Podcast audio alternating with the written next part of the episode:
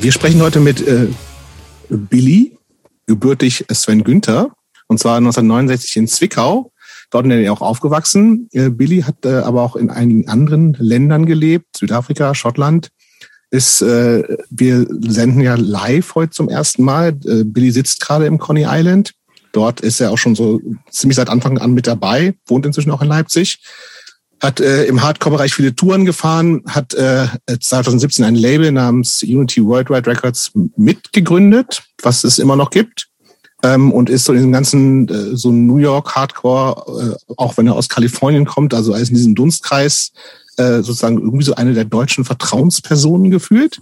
Ähm, Im echten Leben außerhalb von Hardcore ist Billy Kinder- und Jugendpsychotherapeut und ist eng mit dem Coney Island immer noch verbunden. Und deswegen machen wir das heute auch aus dem Coney Island.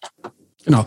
Und wir sprechen mit Billy aus verschiedenen Gründen. Erstens, äh, weil dieser Talk heute äh, so ein bisschen, ich glaube, so eine Art Benefit auch für das Coney Island ist. Das ist äh, ein Club, den wir natürlich sehr gerne unterstützen. Und außerdem sprechen wir auch mit Billy, weil wir bisher eigentlich viel zu selten auch mit den Machern und Helfern, die hinter unabhängigen Clubs stehen, gesprochen haben.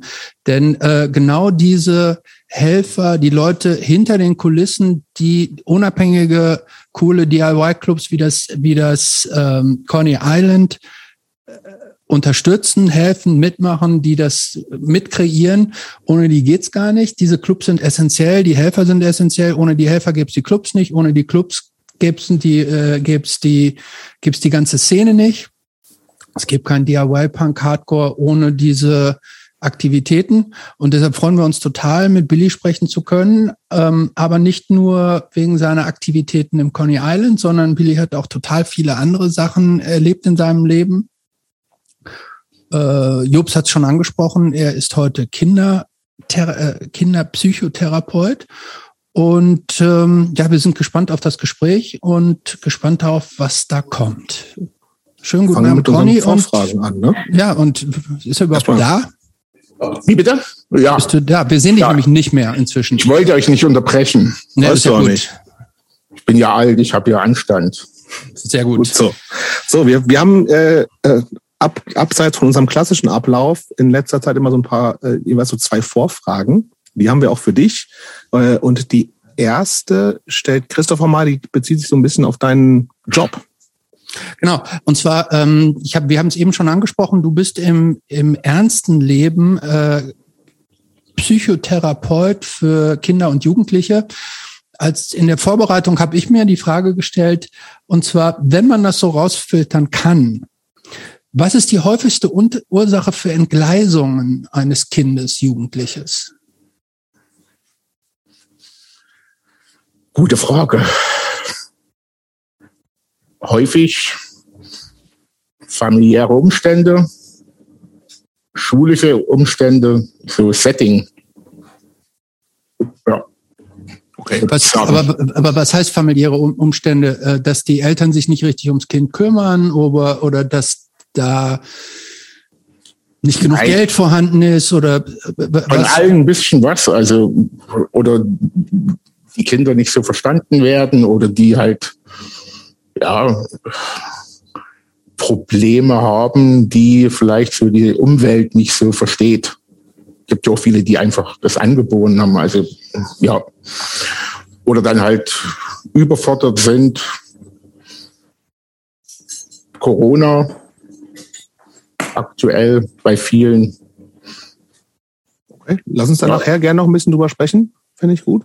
Äh, zweite Frage geht so ein bisschen darum, also ich habe es ja auch schon im Vorfeld gesagt, wir haben ein bisschen was von dir schon gehört. Du äh, warst äh, gebürtig äh, in Zwickau, Sachsen, jetzt auch wieder Sachsen, warst aber in einigen anderen Ländern. Ähm, was, warum hat es dich zurück nach Leipzig, jetzt nach Leipzig, nach, zurück nach Deutschland gezogen? Ist das, hast du auch, ist das so Heimat für dich? Ja und nein. Also im Prinzip wegen Familie bin ich dann hier geblieben. Ja. Ja, ich habe eine Familie gegründet und bin dann halt hier geblieben. Sonst wäre ich wahrscheinlich immer noch unterwegs. Und ich habe ja mehr oder weniger fest einen Job gehabt und gearbeitet in Schottland mhm. für die Stadt. und habe dann nach meinem Master ja so unbezahlte Freistellung genommen und bin dann einige Touren gefahren und habe dann die Sachen so nachgeholt, die durch Studium halt schwierig waren zu machen. Und das geht ja. jetzt schon fast ein bisschen zu sehr in die Details. Ähm, äh, da kommen wir sicher später noch. Also wie gesagt, das ist einmal Heimat, ja klar. Freunde, Familie, ja. Absolut legitim. Dann fangen wir mal mit, wir machen weiter, ne? Also jetzt ja. fangen wir mit dem ganzen Punk-Quatsch, Hardcore-Quatsch an, der ja bei dir auf jeden Fall auch äh, immer noch eine Rolle spielt im hohen Alter. Ähm, wann kam Punk in dein Leben, Billy?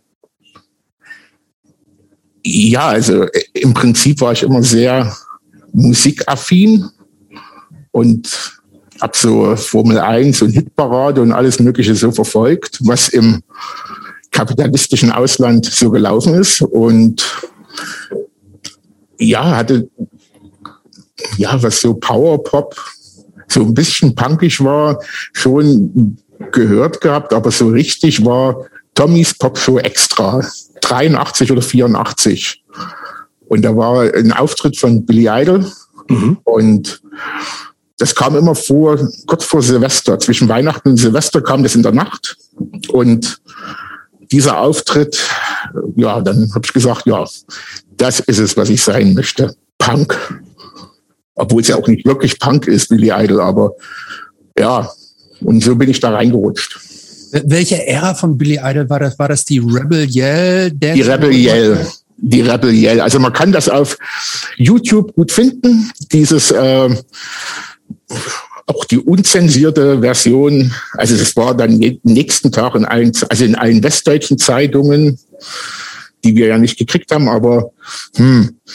Und wieso gab es da einen Skandal oder was? Ich weiß ja, nicht. Ja, weiß ich auch nicht. Was war denn da los? Ja, der hat, im Prinzip hat er sich selber ins äh, Gesicht gerotzt, hat sich auf den Bühnenboden gelegt, äh, seine Keyboarderin hat äh, bestimmte Bewegungen über ihn gemacht und es gab einen totalen Aufschrei.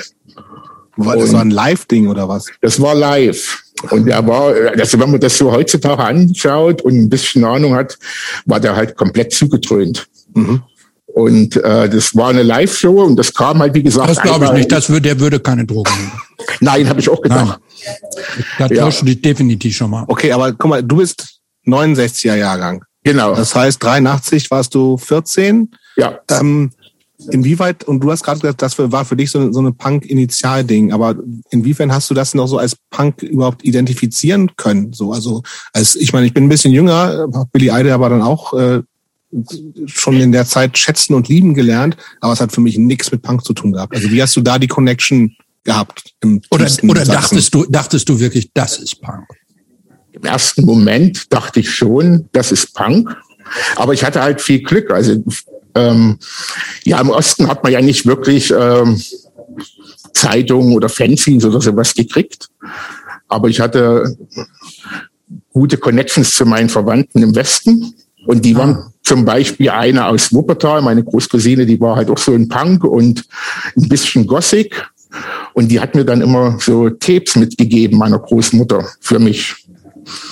Und da hatte ich dann schon ein paar gute Tapes, ein paar gute Platten. Ja, komm, ist ja total cool. ein paar Namen raus. Ja. Von frühen Sachen, die du, die dich so angesprochen hatten. Ja, das ging mit ja, Pet Shop Boys los.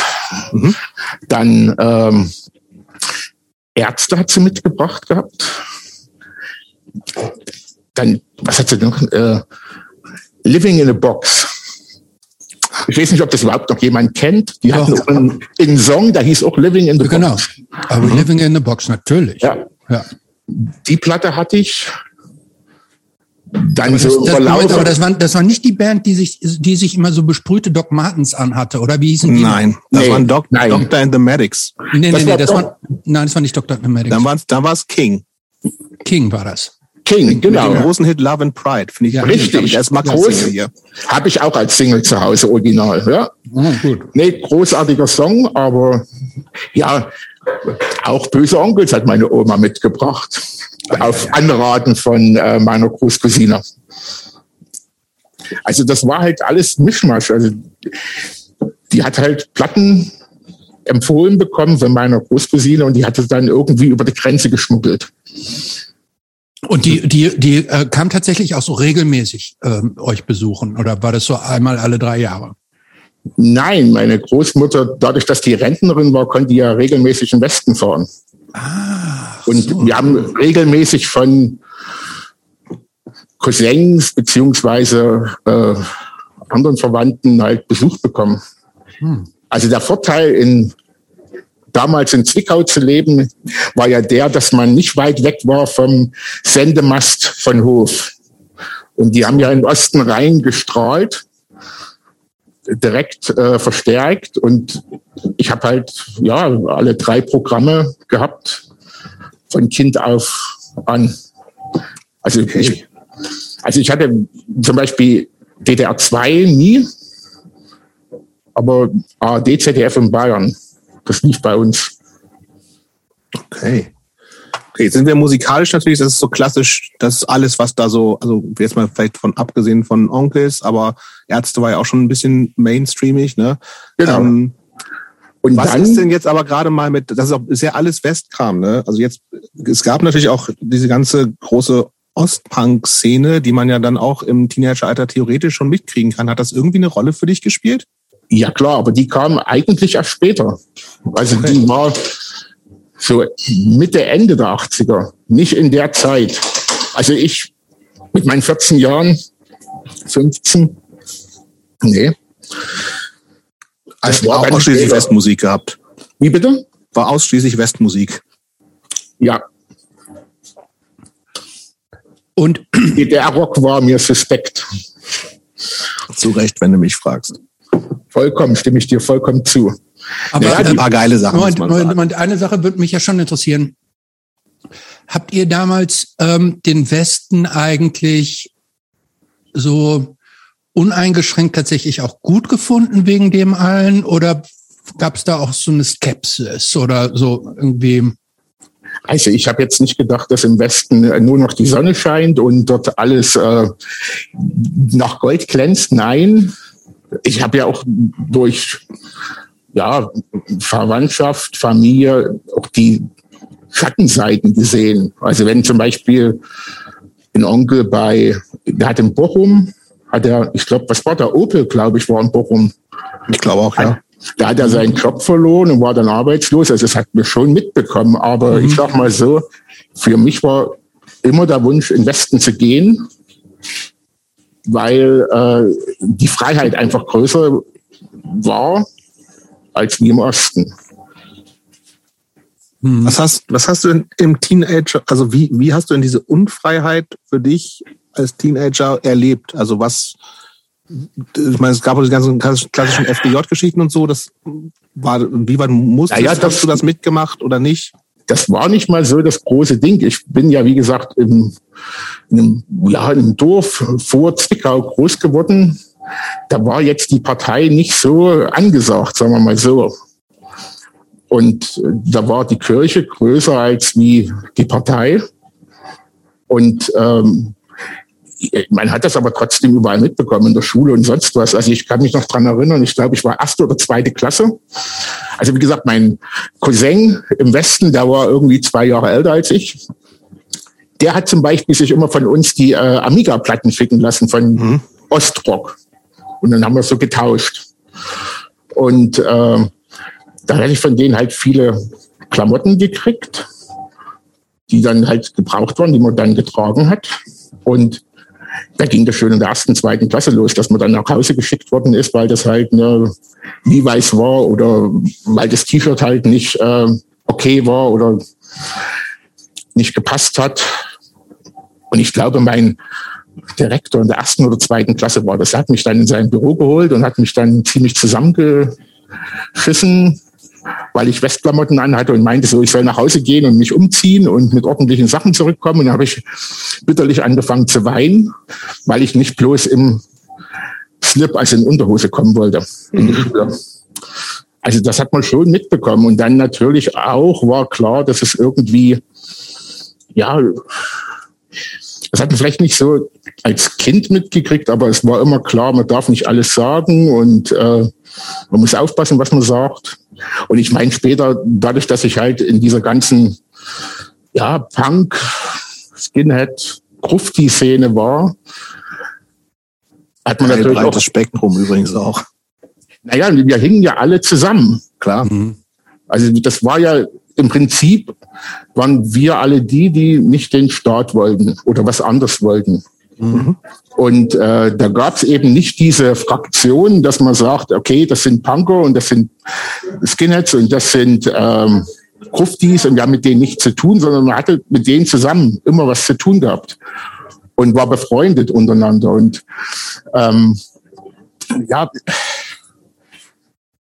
und wir sind schon, ich kann es mal so sagen, verfolgt worden, schon, ja klar. Also ich wäre ja niemals freiwillig in der NVA gegangen, hätte es nicht eine Staatssicherheit gegeben. Ja gut, da, da kommen wir noch zu. Aber was mich noch mal interessieren würde, äh, du hattest ja offensichtlich eine relativ gute Versorgung aus dem Westen mit Musik, Tapes, Klamotten und so weiter. Ja.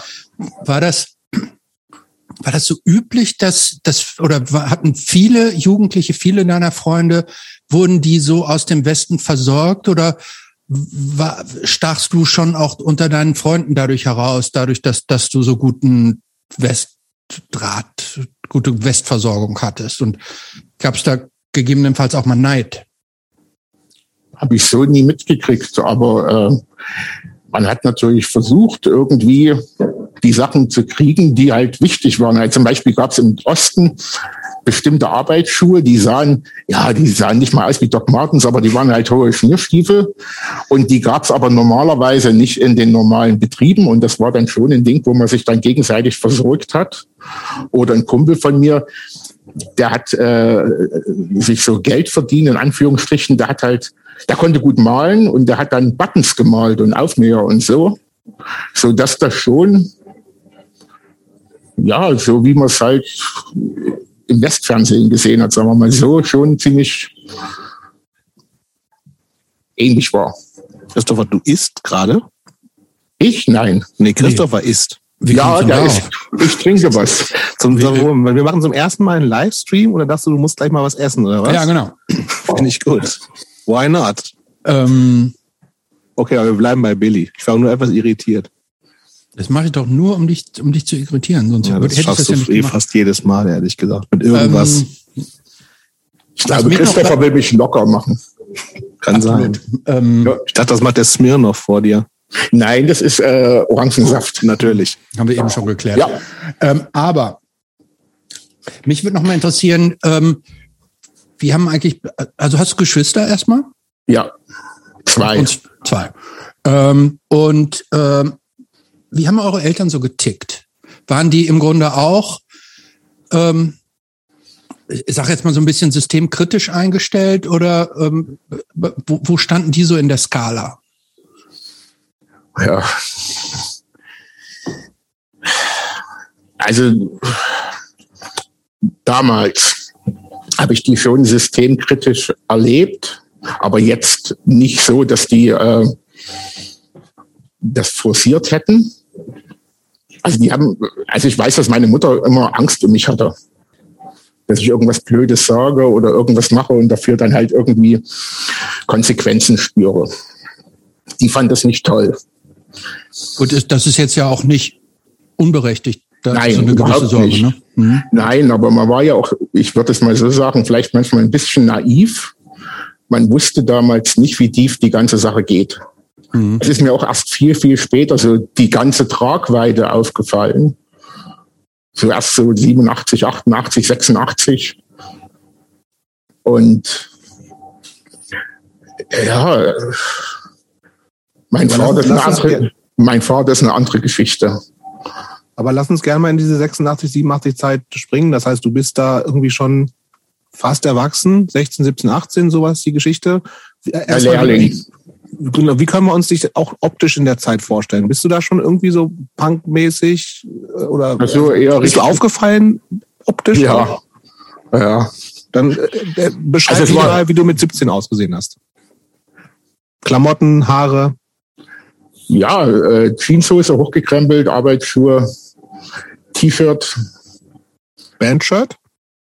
Nein, ja, nee, das war jünger. Mit 13, 14 habe ich ein ABBA-Bandshirt gehabt.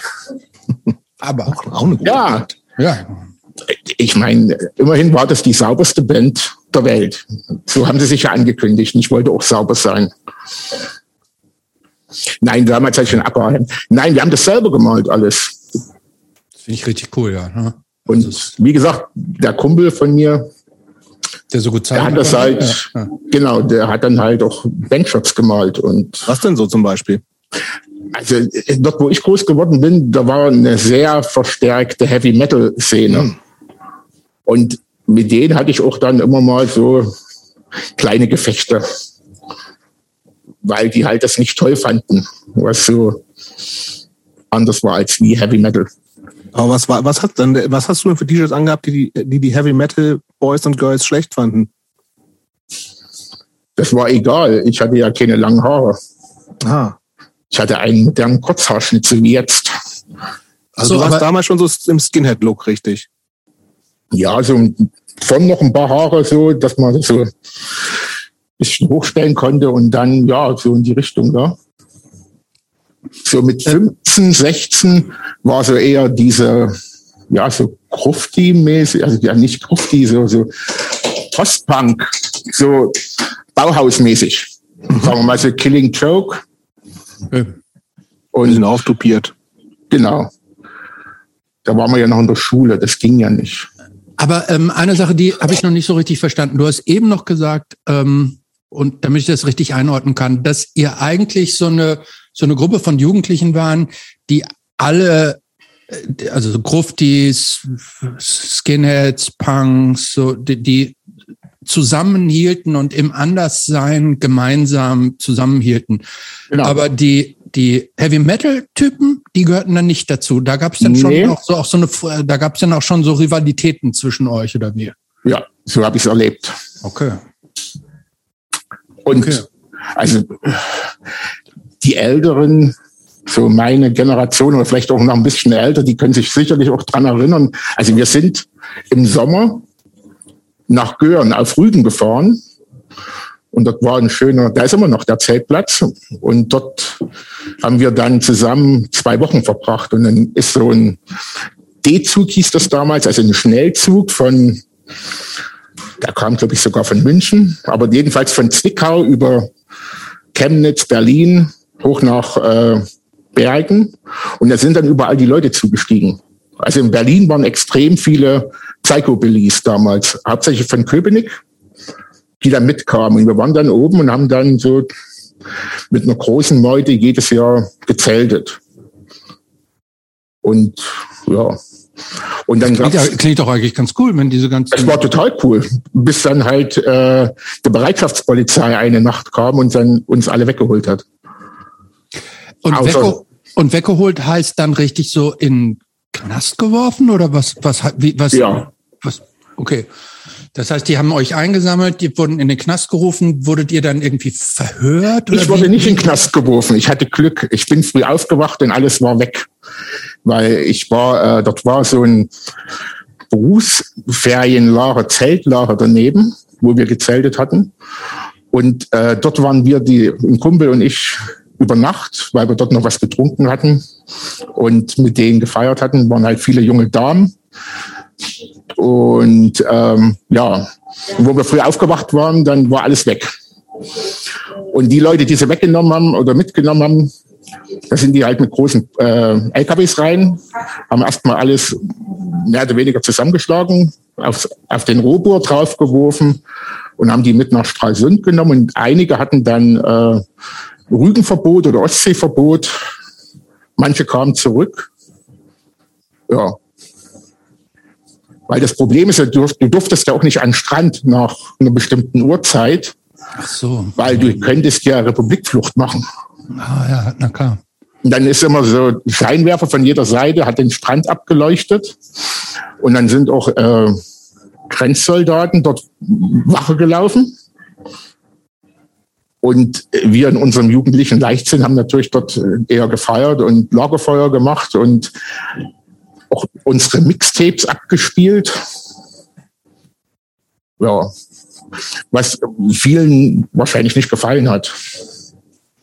Ich versuche gerade mal so ein bisschen, ich habe noch nicht so richtig so ein Bild, was du damals für dich warst. So, also es klingt für mich so ein bisschen wie Teil schon so einer subkulturellen Szene, die es überall gegeben hat. Man, ihr habt euch so gegenseitig erkannt an irgendwie nicht standardmäßigen Frisuren etc. pp.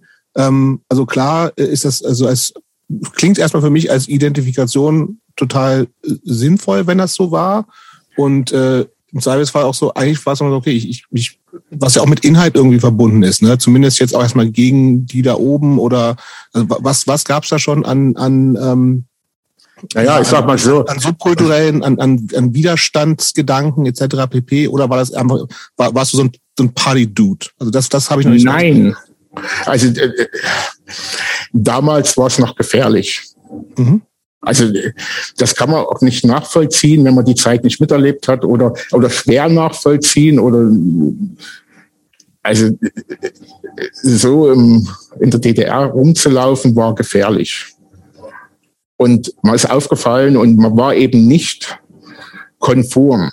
Und das war Aber schon das war ja mal eine bewusste Entscheidung dann wahrscheinlich von euch oder von dir in dem Fall. von uns, ja. Ja.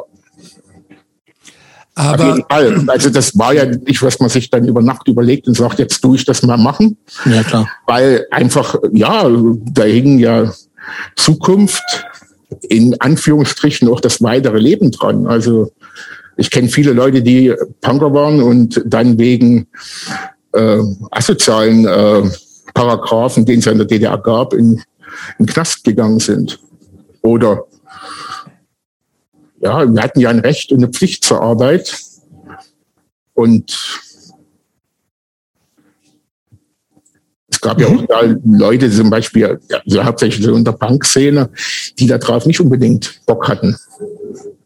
Und es war, also dieses politische oder diese, dieses Aufbegehren, das kam dann auch mit der Zeit, also mehr Aufbegehren, also alleine schon, das war ja ein Statement.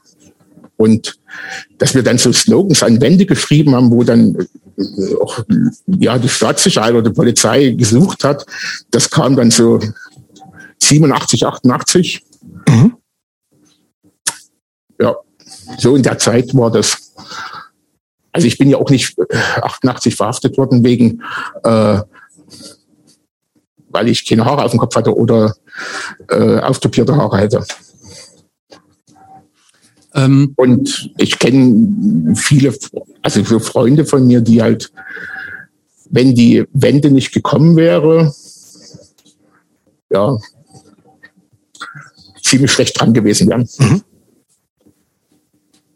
Und auch das sind ja immer Entscheidungen gewesen, die man dann treffen muss, weil in der Regel kriegt man ja da auch verschiedene Angebote, was man machen kann, um vielleicht auch nicht bestraft, also nicht in Anführungsstrichen äh, bestraft zu werden. Also ich meine, in vielen Punkbands waren ja auch äh, inoffizielle Mitarbeiter des MFS äh, tätig. Und wie gesagt, für mich ist eigentlich das Ausmaß, was die an mir investiert hatten, erst nach der Wende so richtig klar. Also ja, zum Ende, so 88, 89, wo ich dann in der Armee war, und dann nach, kurz nach der Wende klar geworden. Also, dass die an mir dran waren, das wusste ich, aber nicht in dem Umfang. Und ich glaube, jeder, der damals so in der Szene unterwegs war, hat ähnliche Erfahrungen gemacht. Ja, dann lass uns doch gleich schon mal da bleiben. Also du hast ja gesagt, du bist ähm, 88 hast du mehr Ärger gehabt. Also dann führ uns da mal so ein bisschen durch. Also was, warum so? Also dass das irgendwie sozusagen, dass ihr beobachtet wurdet als äh, Naja, es nicht, gab nicht konforme Jugendliche.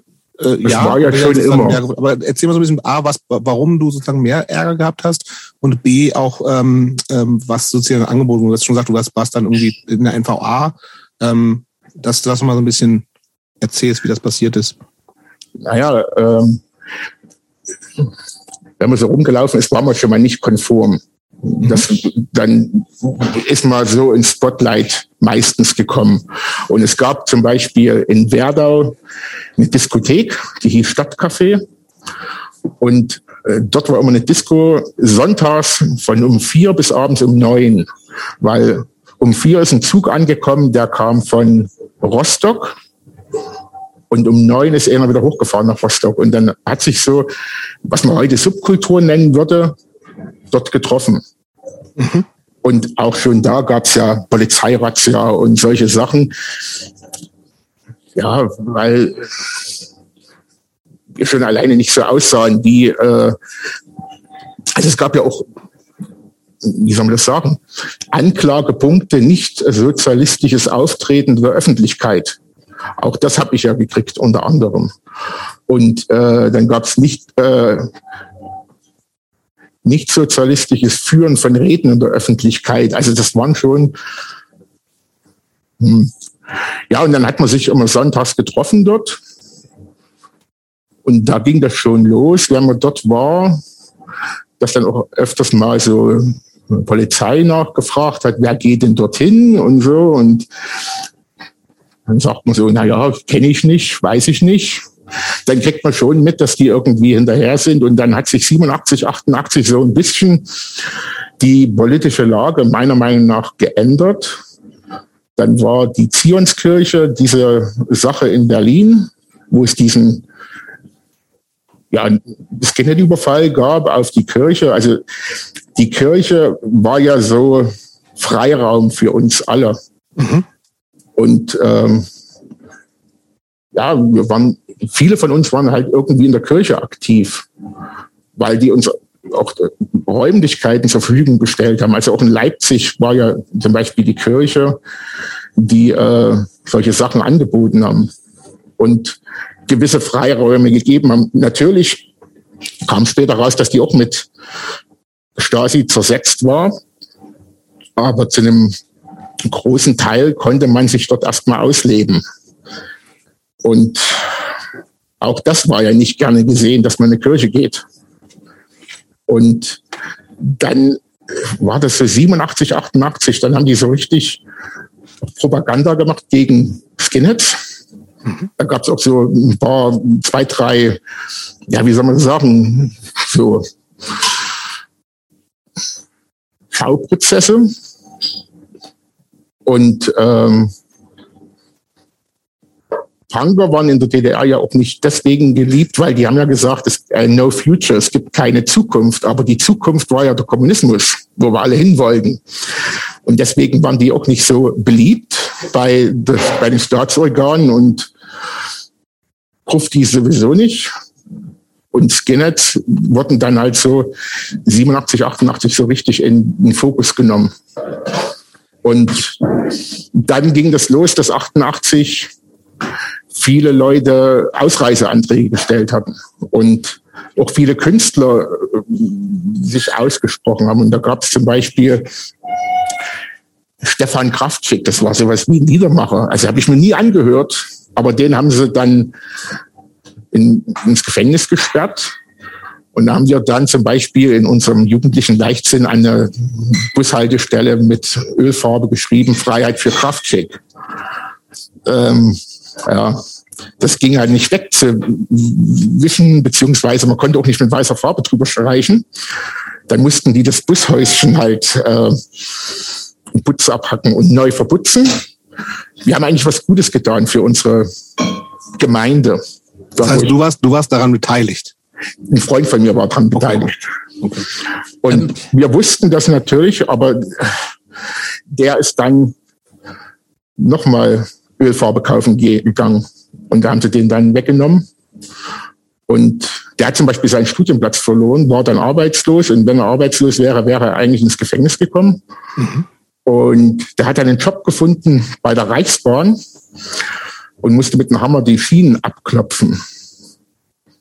Und aber auch der hat dann nach der Wende halt dann, ähm, wie soll man das sagen, Karriere gemacht, akademische.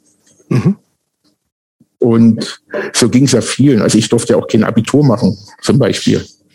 Ich, ich würde noch mal ganz kurz gerne einhaken, weil ich das, ähm, die, also den, den Geisteszustand noch ein bisschen genauer verstehen will. Denn zu der Zeit, von der du jetzt sprichst, oder zumindest große Teile davon, da war ja von Wende und so weiter noch überhaupt nichts in Aussicht, oder? Nein. Ich, ich unterstelle jetzt mal, dass, dass ihr im Grunde ja euch mit der Obrigkeit angelegt habt ja. zu einer Zeit, wo es eigentlich ja, wo Freiheit ja eine Utopie war. Hm? Also das war ja nicht irgendwie so, in zwei Jahren ist ja sowieso alles anders oder in drei oder wie auch immer und wir sind jetzt hier die Vorboten, sondern das war ja eigentlich ein Aufbeeren, das zu der Zeit eigentlich hoffnungslos war. Ne? Also ihr habt euch ja gegen etwas gewehrt, wo ihr nicht ansatzweise davon ausgehen konntet,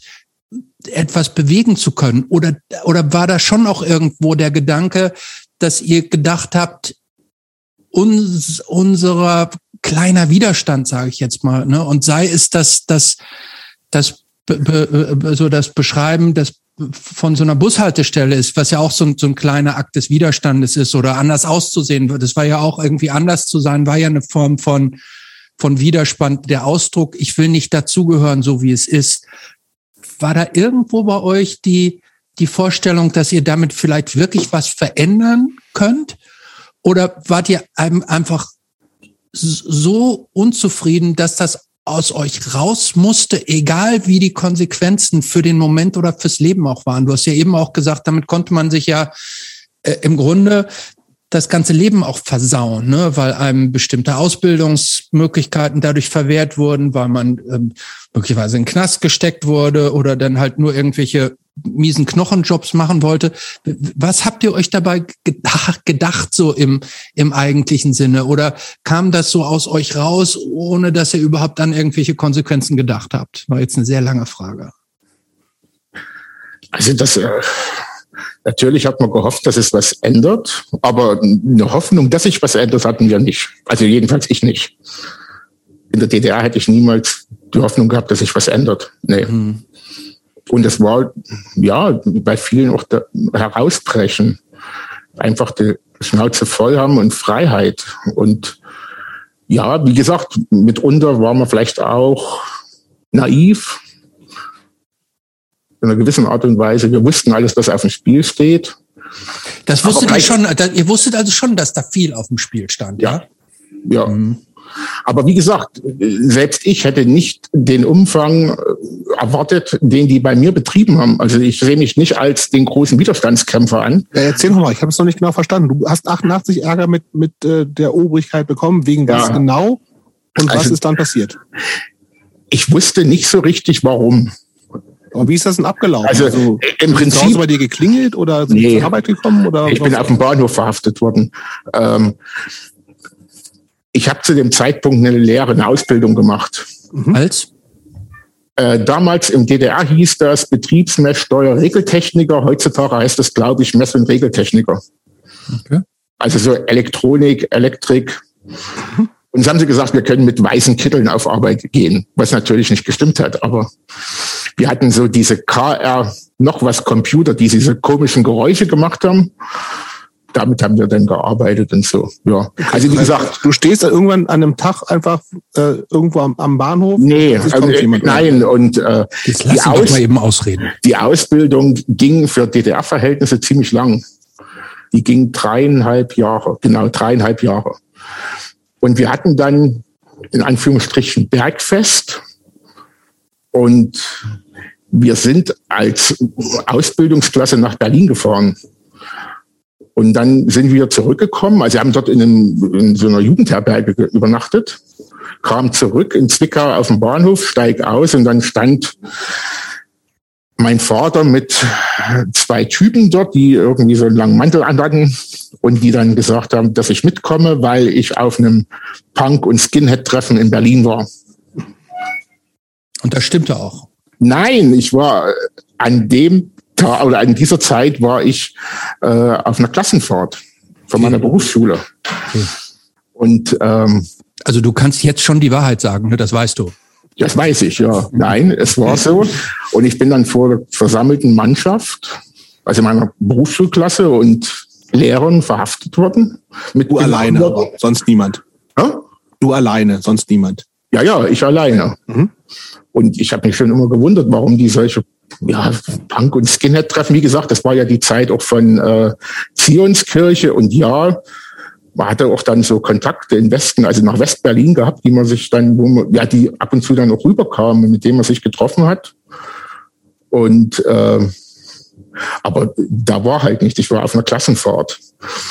Und das heißt, okay, aber, das aber fühlt sich so an, ich will auch mhm. sagen, dass ich denke, okay, du denkst, okay, Missverständnis, war ich gar nicht, alles easy, die befragen mich kurz, dann gehe ich noch heute Abend wieder nach Hause. Ja, die haben dann schon ja. gesagt, ja, äh, in einer gewissen Art und Weise ja. Und dann haben die gesagt, na gut, also wenn sie was finden wollen bei mir mit Haussuchung, dann bringen sie es auch mit. Und da wusste ich, dass es halt ernst wird. Und dann haben die mich zwar am nächsten Tag wieder weggehen lassen, allerdings hatten dann auch so ja verschiedene Wahlmöglichkeiten mir angeboten. Was ich okay, Moment, halt stopp, bevor wir zum nächsten Tag kommen, das interessiert mich jetzt wirklich im Detail. Verhaften bedeutet so richtig mit Handschellen oder wie, wie habe ich mir das vorzustellen? Wie, wie wurde da verhaftet? Oder hieß es einfach, du kommst jetzt mit Freundchen? Na, die haben mich mitgenommen. Mitgenommen. Und bist dann wohin gekommen? Auf, auf so ein offizielles Polizeirevier oder wie habe ich mir das also vorzustellen? Polizeirevier Zwickau, ja. Und wie ging es dann weiter? Die haben, die haben dich dann verhört oder, ja. oder? Die haben mich verhört über Leute, halt auch über diesen Vorfall mit diesem Bushäuschen und wo ich halt überall war und wen ich kenne und haben versucht halt irgendwie Informationen rauszukriegen. Und dann kam halt diese Ansage, machen gerne eine Haussuchung und auch wenn ich, wenn sie was finden wollen, dann finden sie das. Okay, also die haben versucht, dich einzuschüchtern, ne? Also ja, äh, klar. Und haben versucht, dich praktisch so zum ähm, äh, die zum Verräter zu drehen. Prinzipiell ja. Ja. Hm. Okay. Und, das ging denn, ging denn, wie reden wir von, die haben dich tagsüber, ihr seid zurückgekommen aus Berlin, also ich nehme an, irgendwie tagsüber. Ging Später Nachmittag. Nachmittag. Abends. Das ging das denn so richtig über Stunden lang, dieses Verhör in den Abend hinein oder, oder war das eine über Nacht. Stunde? Über Nacht. Über Nacht. Und äh, dann wurde ich freigelassen. Also langsam, langsam. Und du hast dann da in, in so einer Zelle richtig übernachtet oder? Ja, die hatten ja Verhörzellen gehabt, wo nichts drin war, wo man drin saß. Also im also Polizei. wir wissen das ja alles nicht, deshalb müssen wir da jetzt ja mal. Naja, also im äh, Polizeihauptquartier hatten die halt Vernehmungszellen gehabt, wo man dann sich wo man natürlich auch dann warten muss und bis dann mhm. jemand kommt und also ich sage mal so, ich bin jetzt in der Nacht nicht irgendwie geschlagen worden oder misshandelt worden, das nicht. Mhm. Aber äh, sagen wir mal so, in den Mangel genommen worden. Mhm. Gedroht Und worden. Hattest, hat, hat, hattest du da, also ich meine, dass da von der Obrigkeit was kommen kann, war ja offensichtlich bekannt, aber in dem Moment, wo du jetzt praktisch selber so unmittelbar in den Fokus geraten bist, Hast du da auch so ein bisschen Angst gekriegt, dass du dachtest, oh shit, irgendwie jetzt wird ernst, ich, ich habe mir äh, jetzt habe ich mir richtig was versaut oder hast du so weit nicht gedacht? Also ich meine, dass es ernst werden kann jederzeit, das war uns eigentlich allen klar. Aber natürlich hat man auch eine gewisse Angst oder Unsicherheit. Man weiß ja gar nicht, was die von einem wollen, also was da abläuft. Mhm. Und man kannte ja auch so ein paar Geschichten von anderen mhm. was da abgelaufen ist oder wie das gelaufen ist. Mhm. Und man wusste auch nicht, was passiert. Also wenn ich zu behaupten, dass man da keine Angst hat, das wäre, ja, das wäre eine Lüge. Mhm. Hatte, hatte sowas eigentlich auch dann Konsequenzen für die Eltern und für die Familie, wenn die, wenn die Kinder, Jugendlichen so abtrünnig waren oder ja. ging das soweit nicht? Okay. Doch. Das mhm. war sippenhaft. Im Prinzip und ja, also vielleicht noch zu dem, in dieser Zeit, 87, 88, ähm, da komme ich vielleicht auch später dazu. Das war mir zu dem Zeitpunkt nicht klar, noch nicht ganz klar. der Staat hatte Angst irgendwie. Mhm. Und das war aber nicht für die normale Bevölkerung fassbar. Und ich habe es ja dann erst durch der NVA mitgekriegt, dass die wirklich Angst hatten und auch vor uns Angst hatten. Also an, in Anführungsstrichen uns. Ähm,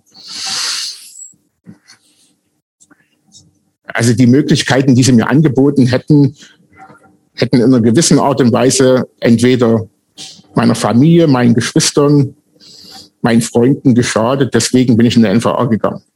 Da sag mal konkret, was dir angeboten wurde. Arbeit für die Staatssicherheit, mhm. Eintritt in die Partei und auch dort äh, Agitation. Äh, das war das Interessanteste. Gründung einer faschistischen Skinhead-Bewegung. Ach, Quark. Doch. Genau so macht man das, weil man nämlich dann die Leute kontrollieren kann. Das ist ja krass.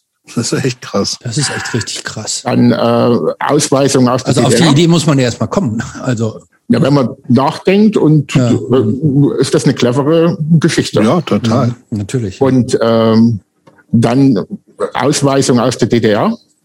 Oh, das wäre doch, jetzt, wäre doch so schlecht gar nicht gewesen eigentlich, oder? Richtig, genau. Das wäre eigentlich mein Traum gewesen. Aber dann hätte mein, meine Brüder hätten darunter gelitten. Die hätten ah, dann ah, ah, ah. keinen Job mehr, also die hätten die Ausbildung nicht gekriegt, die sie wollten und so. Das, mhm. Also ich wollte niemanden damit schaden. Mhm. Und unter anderem halt sich dann freiwillig für drei Jahre Armee verpflichten. Okay, das war so die letzte Option. Das ist ja okay, das ist so das, das kleinste Übel, was ich nehmen kann, sozusagen. Genau, es hat ja nur mir geschadet. Genau, okay. Okay, aber wie schnell musstest du dich dann entscheiden? Ja? Wie schnell musstest du dich dann entscheiden zwischen den? Äh, Im nächsten, den? im nächsten oder übernächsten Tag. Also die haben mich dann immer wieder rein, also die haben dann nicht mehr in Hauptquartier mich vernommen, sondern unser ABV hat mich Was ist das? Äh, Abschnitts, äh, Polizeiabschnittsbevollmächtigte Abschnittsbevollmächtigter Volkspolizei. Also das war wie so der Dorfsheriff. Also wir haben die Dorfsheriff genannt. Mhm. Und ähm, der hat, und zu dem Zeitpunkt wusste ich aber nicht, dass der einen Doppeljob hatte. Der war nicht auch bei der Stasi. Hätte man sich vielleicht auch denken können, oder? Nee, nicht unbedingt. Nee, okay. Nee, nicht War das unbedingt. so getrennt? Ja, ja, klar. Waren ja zwei Jahre Dienststellen. Also die Volkspolizei war ja nicht die Staatssicherheit. Nee, Natürlich, klar, also Jobs, wie konntest ja, du, nun, wie, wie könnt, du könntest da auch nur dran denken, dass die, dass sich da es Überschneidungen gibt. Also ja, okay. da gibt es schon Unterschiede. Ja, jedenfalls war der Stasi und dann hat er mich ein, zwei Tage immer wieder ins, in seine Polizeidienststelle geholt und hat dann versucht, Infos rauszukriegen und hat dann halt mir diese Möglichkeiten eröffnet. Ja, zwei Tage hatte ich Zeit, irgend sowas. Also für mich war klar, dass ich niemanden schaden will. Mhm. Und okay, und dann hast du dich innerhalb der zwei Tage entschieden. Hast, hast du dich da besprochen mit deinen Eltern oder hast du das komplett alleine mit dir ausgemacht? Mit mir. Mit dir. Mit mir. Äh, und okay, dann nach den zwei Tagen hast du irgendwann gesagt, ich gehe zur NVA. Wie schnell musstest du denn dann auch zur NVA? Also, also wie, ja, wie gesagt, das war ja gerade so ein Anführungsstrichen Bergfest. Also anderthalb Jahre in der Ausbildung warst du. Ja. Ja, so zwei Jahre so ungefähr. Mhm. Und äh, das war, wie gesagt, Anfang Frühjahr 88. Das heißt, du warst Und 9, 18, 19 sowas, ne? Ja, ja. 18 war ich damals noch. Und ich bin am 2. März 89 zur Armee gezogen worden. Also ich habe ausgelernt und okay. bin sofort gezogen worden. Mhm wer in der DDR groß geworden ist, weiß, dass das kein normaler Tag war, wo man in der NVA kam. Also es gab zwei Termine damals. Das eine war im Mai und einer war im November. Und dazwischen okay. wurde man nicht gezogen. Und äh, wie gesagt, ich bin dann im März in die Kaserne rein. Wo denn eigentlich? In Bad Düben. Wo ist das? Außer, in der Nähe von? Das ist außerhalb von Leipzig. Okay. Ähm, hm, es hat sich schnell herausgestellt, dass, also wir waren, die Kaserne war mehr oder weniger leer, weil wir ja dann in Unteroffiziersausbildung gegangen sind. Also drei Jahre hieß halt, du wirst äh, Unteroffizier. Und ja, also das Ding war halt leer und es waren nicht viele drin. Und dann kam so raus, dass die meist, also die, die gezogen worden sind im März, äh, eben politische oder Kriminelle waren. Mhm. Oder die halt mit dem Staat zusammengearbeitet haben, um die anderen zu beobachten. Also ja, wir sind auch anders rangenommen worden. Härter. Ja, wir hatten auch höhere Ausfallraten gehabt. Okay, aber das, das interessiert mich jetzt total. Also wie lief, also äh, grundsätzlich war Ansage drei Jahre, ihr werdet alle Unteroffiziere, in der Kaserne nicht viel los. Die Leute, die da eingezogen waren, waren alles irgend, waren überwiegend äh, so äh, äh Outlaw, Outlaws, politische beziehungsweise so eingeschleuste äh, Leute vom Staat, die die Leute kontrollieren. Ja, nicht mal nur Outlaws, es waren halt auch viele, die in der Kirche aktiv waren oder in irgendwelchen Bürgerrechts. Äh, ja, okay, aber die, die wurden ja offensichtlich alle in einen Topf geworfen, wenn ich Natürlich, das richtig verstehe. Klar. Ja, genau. Ja. Ähm, wie ähm, und wie lief es dann ab? Also was habt ihr da denn von morgens bis abends ge ge gemacht und wie lief der Drill härter bei euch ab als bei anderen? Ja, wir haben halt den ganzen Tag Krieg gespielt und äh, hatten natürlich die Ausbildung, aber dann war viel Psycho-Drill. Also wie gesagt, einer meiner besten Kumpels dort, der hat sich dort selber erschossen. Wir hatten drei Leute, die sind dann in die Klapse gegangen, also in, äh, in die Psychiatrie. Ja, mehrere Selbstmordversuche. Aber was war das für ein Klima unter euch? Also ihr ja. wusstet natürlich dann wahrscheinlich alle, dass ihr alle sozusagen keine normalen NVA-Freaks wart, sondern einfach irgendwie alle so dann mehr oder weniger gezwungen wurdet, Schweißt das zusammen oder war da auch gleichzeitig diese Angst, irgendwie, ey, der, der oder die, ne, der, der in dem Fall ja, der andere äh, könnte halt irgendwie auch so Stasi-Spitze oder wie auch immer sein. Also ist, ist, macht man da viel mit für sich aus? Muss man das machen? Oder hast du viel für dich ausmachen müssen? Oder gibt es auch so Vertrauenspersonen, wo ihr euch dann gegenseitig auch stützen konntet, irgendwie, um den Scheiß da auszuhalten? Ja, ich sag mal so, also man hat natürlich dann Freunde gehabt, mit denen man sich ausgetauscht hat und sich auch gegenseitig aufgebaut hat. Ob die jetzt, ich sag mal so, koscher waren und äh, nicht vom System geschickt waren, das weiß ich nicht, weil mhm. äh, meine Stasi-Akte, ich habe die zweimal gesehen und weiß so ungefähr, was da drin steht, beziehungsweise wurde mir dann vorgelesen, aber ich habe die nie bekommen. Also meine Stasi-Akte ist verschollen, angeblich. Und ähm, ja, also ich habe das dann irgendwann viel, viel später mal versucht, nach vielen Überlegungen, weil man ja vielleicht auch viele Freundschaften oder auch Familie kaputt macht, wenn man sich die Akte zieht, dann doch mal beantragt und ich hatte halt eine, eine rosa Karteikarte. Das gab's von Was heißt mir. das? Es gab halt irgendwie so einen, äh, einen Farbencode. Mhm. Was dann passiert, wenn halt irgendwie Probleme sind. Ja, also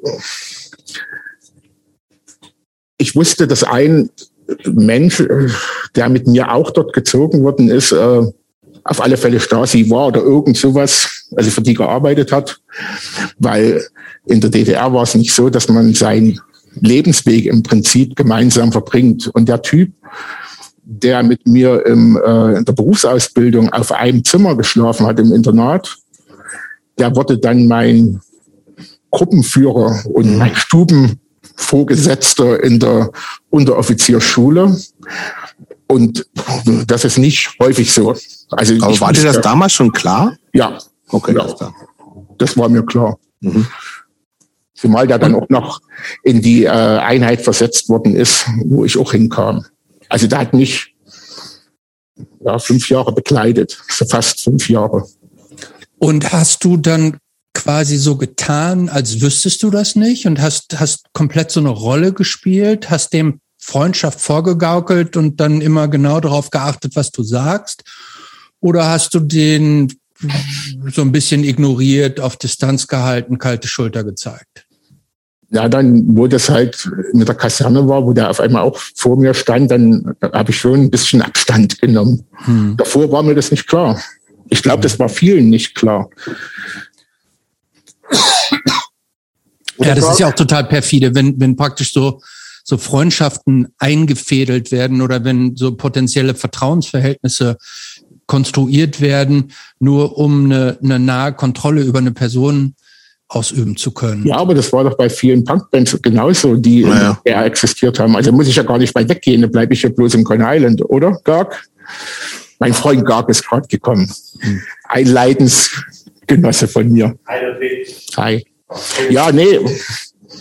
Ja, wie gesagt, vieles hat Moment, nur kurz, nur kurz, damit ich, damit ich das verstehe. Es wurden also auch praktisch in die DDR-Punkbands wurden also auch Leute als, als Mitmusiker so eingeschleust, um, um quasi Kontrolle so zu haben. Also die beste, in meinen Augen beste DDR-Punkband, Attentat, ist das beste Beispiel dafür. Die, die, was war da? Also klär uns auf. Der Gitarrist war halt Staatssicherheit. Boah, ist auch krass. Ne? Und ich meine, die haben ja im Westen sogar eine Platte rausgebracht. Auf mhm. X-Mist Connection. Richtig, noch. Mhm. genau. Und ähm, ja, und er war ja auch sehr aktiv hier im Con Island. Ohne, ich würde sogar sagen, ohne ihn wird es Con Island so gar nicht geben. Mhm. Das hat ja auch viele im Westen dann umgehauen. Also zum Beispiel Moses war ja im ZAP total schockiert, als es rauskam. Ja, klar. Na, also die waren ja Best Buddies. Mhm. Aber wurden die solche Leute dazu denn auch gezwungen, weil sie irgendeine Scheiße auf dem Kerbholz hatten? Oder, Unter anderem. Ich hätte oder, war das, oder, oder, waren das, oder, oder waren das auch so bewusste, sagen wir mal so Karriereentscheidungen, um sich dass sie sagen, dass Leute das bewusst und freiwillig gemacht haben, einfach um in der Gesellschaft aufzusteigen und um sich irgendwelche Berufs- oder sonstigen Vorteile zu verschaffen? Also ich sage mal so, äh, in der Szene will ich das niemandem unterstellen, dass der das freiwillig gemacht hat. Kann sein, weiß ich nicht, will ich niemandem unterstellen, aber es wurde immer mit Angst und Unterdrückung gearbeitet. Mhm. Und auch deswegen meine persönliche Meinung, eine Diskussion, ob die DDR ein Unrechtsstaat war oder nicht, da brauche ich bloß äh, Lebenswege und äh, Biografien von Freunden angucken und weiß, das ist ein Unrechtsstaat gewesen. Und die hätten alles gemacht, um Kontrolle zu haben. Und natürlich, ich würde nie sagen, irgendjemand ist dort mit äh, wehenden Fahnen aus der Szene reingegangen. Ich glaube, da war ganz viel Erpressung, Druck, Angst. Aber ich kenne natürlich auch Leute, die freiwillig rein sind. Also zum Beispiel der Typ, der der Staatssicherheit gesagt hat, dass ich äh, auf einem Punk- und Skinhead-Treffen war. Ähm, das war dann nach der Wende, 90 muss das gewesen sein, da waren wir auf einer Hochzeit, Dorfhochzeit. Da wird ja auch wieder was getrunken und der Typ war da, das war ein Nachbarsjunge von mir. Der war zwei Jahre jünger. Also der war damals 16.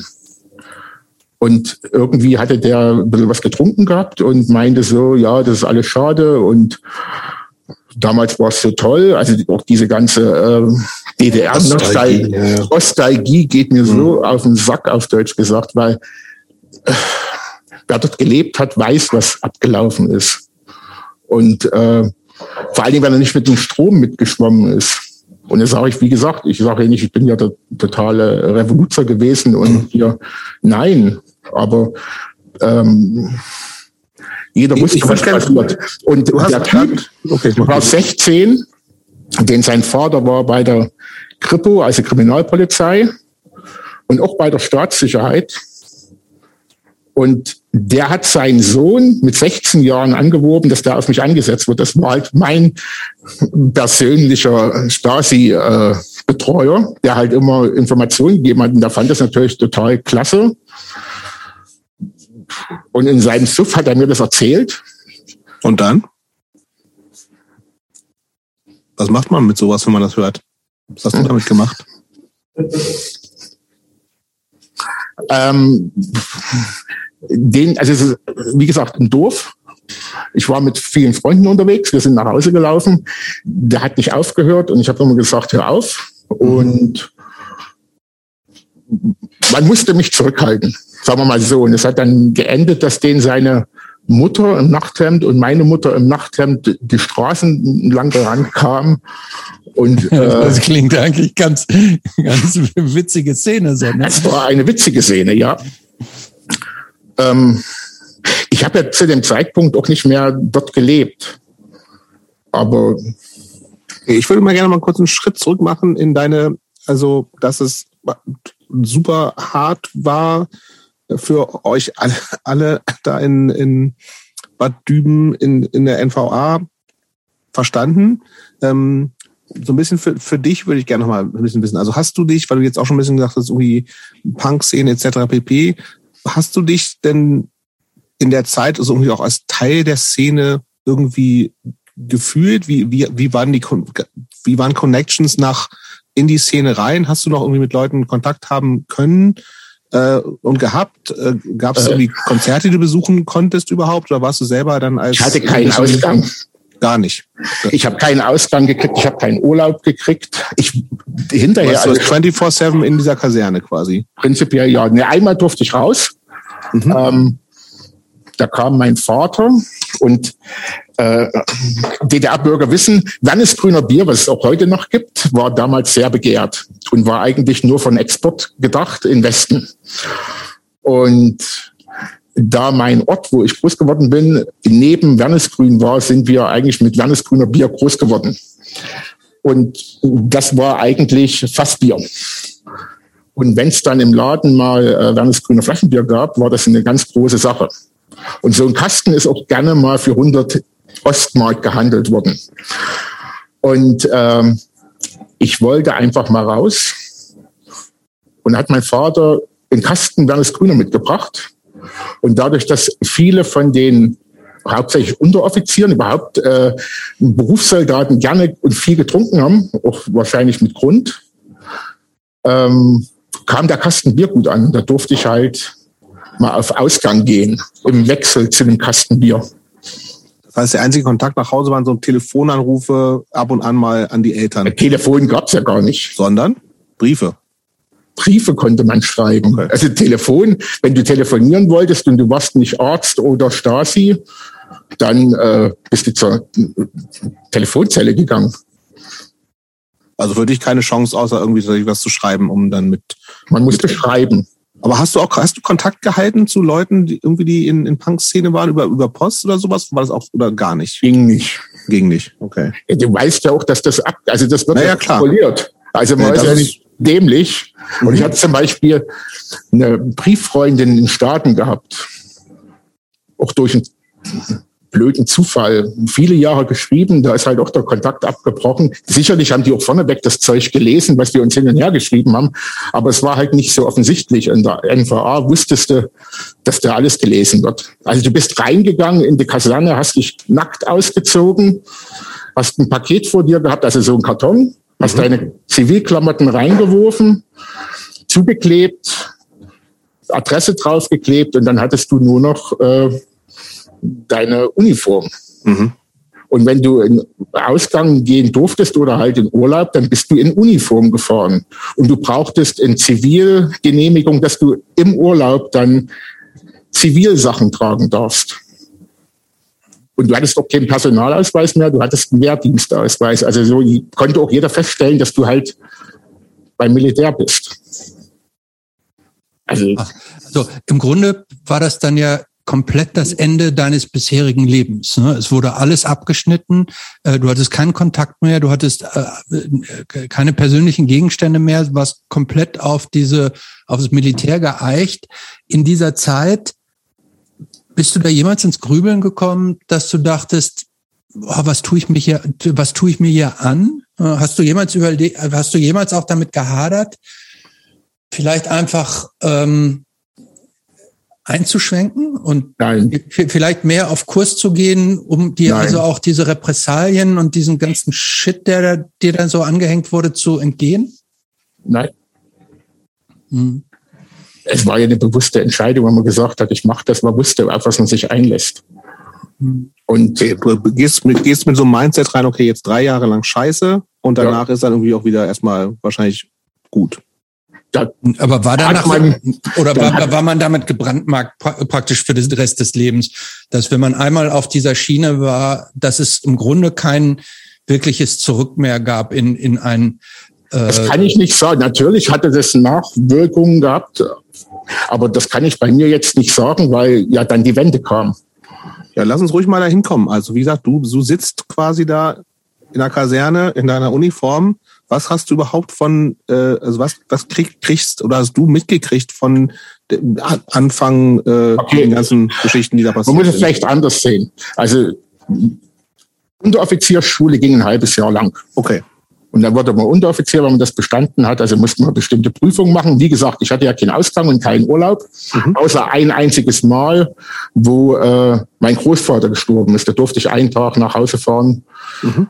Und da hat man natürlich auch Freunde getroffen, logischerweise, ähm, zur Beerdigung. Und dann musste ich den nächsten Tag wieder rein. Und es gab aber Sonderurlaub, wenn man das besten Abzeichen gekriegt hat. Mhm. Und ähm, da musste man halt verschiedene Ortenmist kriegen. Und dann hat man halt das besten Abzeichen kriegen können. Und dann gab es Sonderurlaub. Ich habe bloß den Sonderurlaub gekriegt. Ich habe fotografiert vor ausgerollter Truppenfahne mit Foto und Urkunde gekriegt. Also besten Abzeichen hattest du? Das hatte ich. Ja, ich okay. wollte ja mal raus. Ja, ja. Und äh, ja, ich habe heutzutage sehr lustig, weil das alle amüsiert, mich auch. Damals fand ich das ziemlich doof, dass ich das gekriegt habe und den Urlaub. Dann, nach dem halben Jahr, verlässt du ja die Kaserne und dann wird alles zusammengepackt. Und dann geht es zu deiner neuen Dienststelle. Also dort, wo du halt in die Kaserne kommst. Und da kam mein Kumpel, der war Spießschreiber. Spieß war so was, ja, der halt die Verwaltung der Kompanie gemacht hat.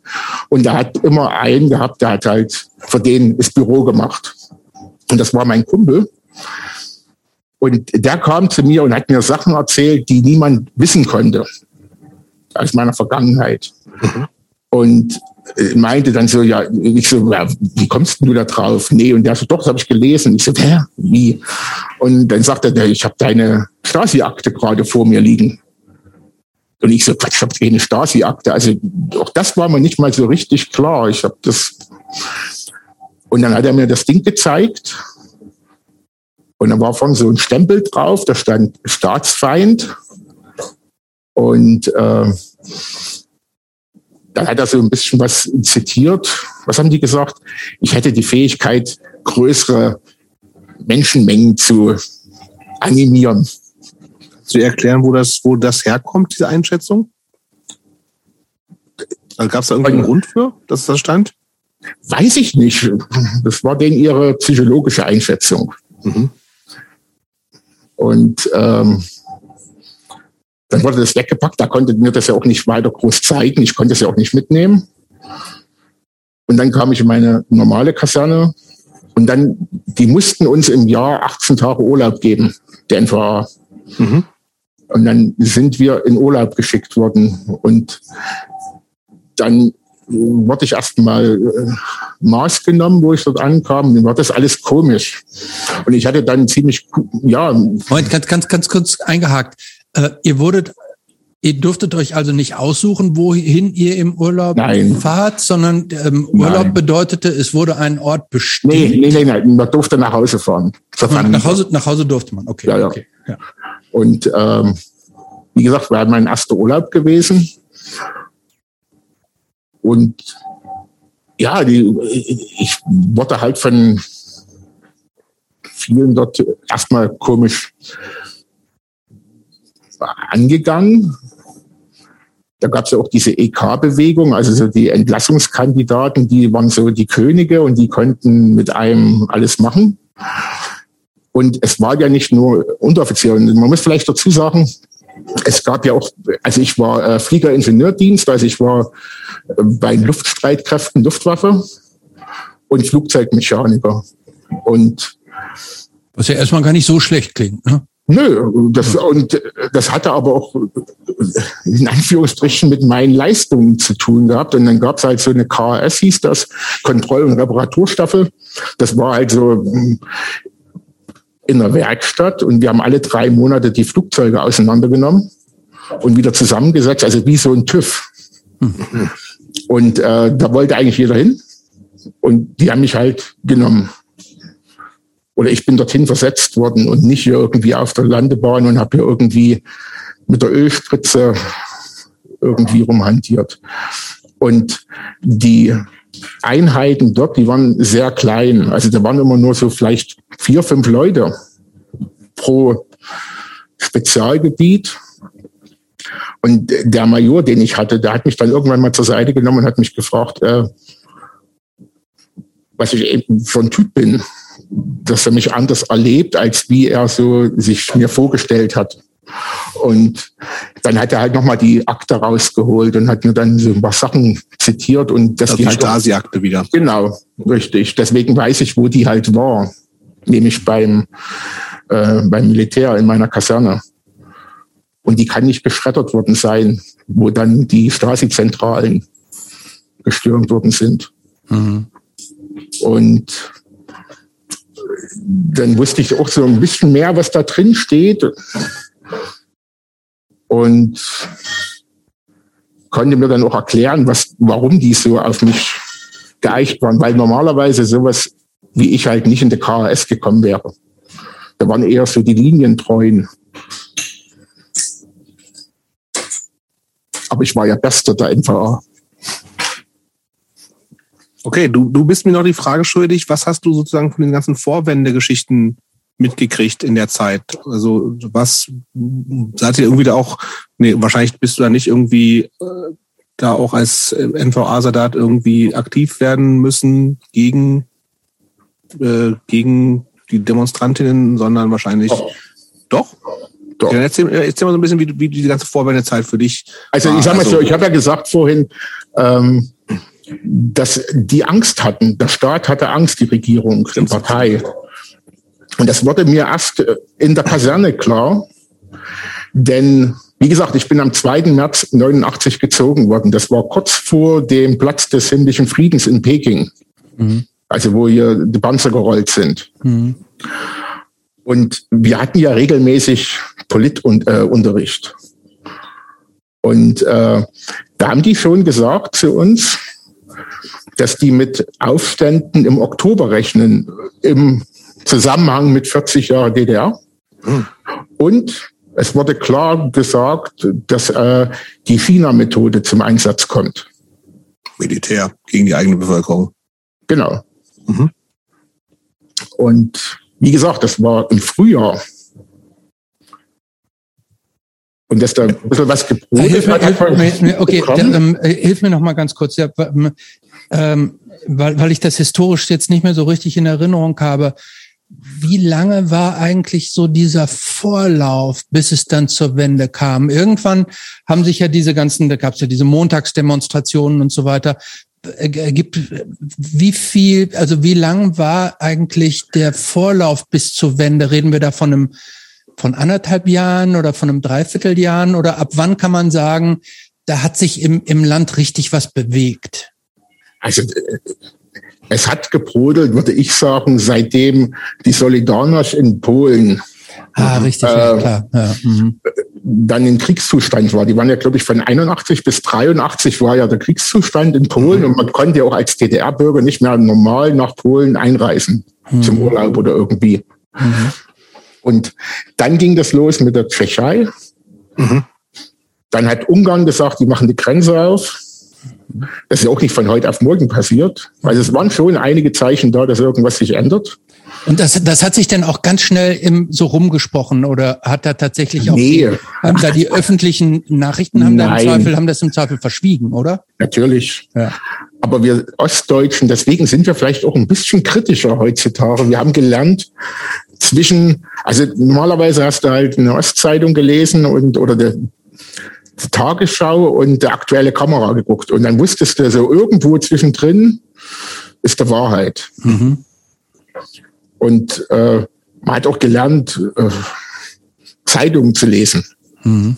Also zwischen den Zeilen. Zwischen den Zeilen. Mhm. Und vielleicht auch manchmal feinfühliger zu sein, also so Nuancen mitzukriegen, was irgendwie mhm. gerade kann man schlecht beschreiben. Mhm. Punkt ist aber, wie gesagt, 88, da ging so die Verhaftungswelle und auch die Ausreisewelle los, dass viele Künstler oder auch Schauspieler ausgewiesen worden sind oder nicht mehr zurück durften. Also es hat schon angefangen zu brodeln, so ein bisschen. Aber es hätte niemand gedacht, dass eine Wende, also dass die Wende oder die Mauer runtergeht. Niemand. Also ich, ich jedenfalls nicht. Niemals. Nee, war ja auf Westseite genauso, das war ja wirklich ja, denkbar. So, ne? also das, und wie gesagt, lass uns mal so ein bisschen, lass uns mal so ein bisschen, wir, äh, wir, wir wollen, können gern lang machen heute, aber wir sind, haben noch ein langes, langes äh, Billy-Leben vor uns. Ähm, aber jetzt ist gerade spannend. Du willst jetzt nicht die Wände überspringen, oder? Ich will die Wände nicht überspringen, ich will aber in die Wände rein. Okay. Ich will nicht die ganze Vorwände noch machen. Ich will in die Wände rein. Also gucken, wie hat Billy die, die Wände mitbekommen? Also was, was genau musste er als NVA-Soldat machen? Und was war dann genau als hier die, die, die berühmten Worte, ich glaube, ab sofort gilt das, äh, war ja das genau mitbekommen. Also November. Ja, das geht ab sofort. Genau, genau.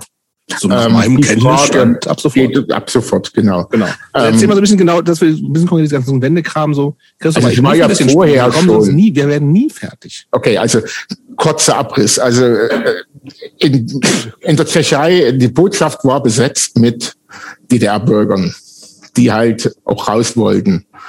Und das war kurz ja, Ungarn vor, ja auch, ne? Ja, Ungarn konnten sie ja über die Grenze laufen. Ah ja, stimmt. In Prag saßen sie in der, äh, in der Botschaft fest. Genau, hinterm war nicht, War da nicht, war da nicht Genscher da hier? Genau, Genscher hat dann äh, die Ansage gemacht, dass sie raus dürfen. Mhm. Sehr emotionaler Moment immer wieder für mich, auch wenn ich, äh, wie gesagt, in der Kaserne saß. Ähm, was die aber ausgemacht haben, worauf die DDR bestanden hat, das war, dass die Züge, die nach Hof gehen sollten, über die DDR fahren sollen. Also die Züge von Prag sind über Dresden nach Hof gegangen. Und das war zum Tag der DDR. War das 7. Oktober? Ja, 7. Oktober. 40 Jahre DDR. Und da war es schon komisch, dass du ja nicht mehr mit Uniform so richtig raus durftest oder halt auch schon die Feierlichkeiten in kleinsten Rahmen gehalten worden sind. Mhm. Und wir haben zu Feiertagen immer nachmittags ein Stück Kuchen gekriegt in der Kaserne und eine Flasche Bier abends, weil ja eigentlich in der Kaserne ein das Grüne. Nee, nee. Schade. Wir brauchten noch kein Landesgrüner. Ich war ja in der KRS und die äh, MiG 21 und 23, vor allen Dingen die 21, hatte ein cooles äh, Scheibenwischwasser gehabt, nämlich Ethanol, reines. Und äh, weil wenn das an die Oberfläche kommt und es kalt ist, fängt das an so zu brodeln, wird warm und heiß und macht dann halt so die Enteisung von der Scheibe. Und dann konnte man sich so kleine Colaflaschen, die gab es bei uns damals so, abfüllen. Die hat man sich dann in Schritt gesteckt und hat dann versucht, die raus, äh, also aus dem Flughafen raus in die Kaserne zu bringen und dann halbe halbe mit Cola und man war glücklich und hatte keinen Kopf am nächsten Tag. Und ähm, erklärt dadurch einiges, Billy, ne? Ja, ich weiß. ich weiß. Ja, na jedenfalls gab es dann eine Flasche Bier und an dem Tag gab es zwei Flaschen Bier schon nachmittags. Also wir wurden sturmreif getrunken. Mhm. Es ist Ironie. Nee, aber der Punkt war, dass dann äh, die Bereitschaftspolizei kam mit Schildern und Knüppeln und so und dann sollten wir nach Dresden fahren, wo ja dann auch diese Demonstrationen war, wo auch versucht worden ist, auf den Bahnhof einzu, also den zu stürmen. Und wir sollten dorthin mit scharfer Waffe. Und da habe ich, ja, vielleicht auch verrückt, aber gesagt, da gehe ich nicht hin, ich drehe mich eher um, wenn ich auf die schießen muss. Und äh, nehme euch mit und ich musste dann, also ich musste nicht mitfahren. Ich habe dann Platzpatrone in meine AK-47 gekriegt und musste dann äh, Wache um die Kaserne laufen. mit zwei Offizieren. Kaserne beschützen sozusagen. Genau, mit Platzpatronen. Die hatten aber keine Platzpatronen. Immerhin, ne? Ja, weil zu dem Zeitpunkt auch so diese Gerüchte gab, dass äh, Demonstranten und das neue Forum Kasernen gestürmt hätten und Um sich Waffen zu haben. bewaffnen. Okay. Genau. Und ähm, in dem Zuge wurde ich auch später dann zum Soldaten degradiert. Also ich bin einer der wenigen, die als Gefreite rein sind, Unteroffizier wurden und dann als Soldat, also als unterster Rang entlassen worden ist. Ja. Und ich wurde dann halt Das war das Ende einer Soldatenkarriere, ne? richtig, genau. Gut, aber ähm, okay. Äh, Und dann war natürlich in der Zeit auch, wo die Grenze aufgehen sollte. Dadurch, dass wir Luftwaffe waren, hieß es ja für uns auch, wir sind Geheimnisträger und wir, dann hieß es ja, wir kommen fünf Jahre nicht raus. Also wir hätten nicht mal fünf Jahre lang, wenn die Wende nicht gekommen wäre, ins sozialistische Ausland fahren dürfen. Weil wir halt Geheimnisträger waren. Moment mal eben. Äh, wenn die Wende nicht gekommen wäre, hätte die auch nicht, ach, ins sozialistische Ausland Richtig. hätte die auch nicht, ach, da auch nicht raus. Ach so, Nee. okay. Ähm, ja gut, klar, Geheimnisträger, die müssen zu Hause bleiben. Ähm, gut, aber ähm, wenn sich da, ich meine, ihr habt dann ja offensichtlich gem ge gemerkt, da bewegt sich total viel. Ähm, gab es zu dem Zeitpunkt irgendwann so das Gefühl oder die Hoffnung, dass ihr euch gesagt habt, Moment mal, vielleicht kann sich hier jetzt wirklich was drehen? Ja. Oder war das da immer noch total äh, Nein. Äh, äh, illusorisch? Nein, also das war dann schon der Punkt, wo man gesagt hat, jetzt dreht sich was. Also wo der, Ge- die Gefechtsbereitschaft von X plus zwei, also Alarm und zwei Minuten stehen, äh, aufgehoben worden ist, dann äh, war klar, das ändert sich was. Mhm. Und unser Politoffizier, der musste dann auch äh, nicht mehr Politunterricht machen, der musste dann leere Flaschen auf dem Kasernengelände aufsammeln. Also der war dann auch nicht mehr vonnöten. Also man hat das schon gemerkt. Und, und ist da auch unter euch so eine gewisse Euphorie dann langsam Natürlich. aufgekommen, dass ihr gesagt habt, okay, jetzt, ne, äh, jetzt kann dieses, dieses Ganze, was praktisch vor zwei Jahren irgendwie noch nicht einmal vorstellbar war, jetzt, jetzt bewegt sich wirklich was. Okay. Hm. Ja. Und ich würde sogar sagen, dass viele von uns gesagt haben, ja, jetzt erst recht gehen wir nicht weg, weil wenn alle weggehen, ändert sich nichts. Okay, macht ja auch Sinn, ja. Hm. Und äh, das war gar nicht so, wir machen jetzt hier äh, eine Wiedervereinigung. Also daran hat auch niemand Nee, ist klar, ich, ja, nicht ja. geglaubt. Nee, nee, natürlich. Und äh, Nee, das war ja auch das erste Jahr oder zumindest erste, die erste Zeit überhaupt nicht so erwartbar, ehrlich gesagt, ne? ja, ja, erste halbe Jahr. Ja, genau, ich auch so denken. halbe Jahr, ja. Und für uns war ja auch nicht klar, ob überhaupt was überhaupt passiert, ob wir raus dürfen, ob wir äh, entlassen werden. Dadurch, dass ich ja Soldat war, konnte ich dann auch nach einem Jahr gehen. Also ich bin, wann war das? 24. Februar 90 bin ich entlassen worden. Das heißt, du warst aber sozusagen noch äh, bis noch bis zu der Zeit warst du noch NVA-Soldat. Ja, Das heißt, oh, Moment, also die Grenzen waren schon offen, aber äh, weil die Grenzen, aber weil du noch Soldat warst, durften wir nicht. durftet ihr nicht. Aber was hätte denn, was wäre, was wäre denn passiert, wenn du gesagt hättest, jetzt scheiß drauf, ich hau jetzt ab?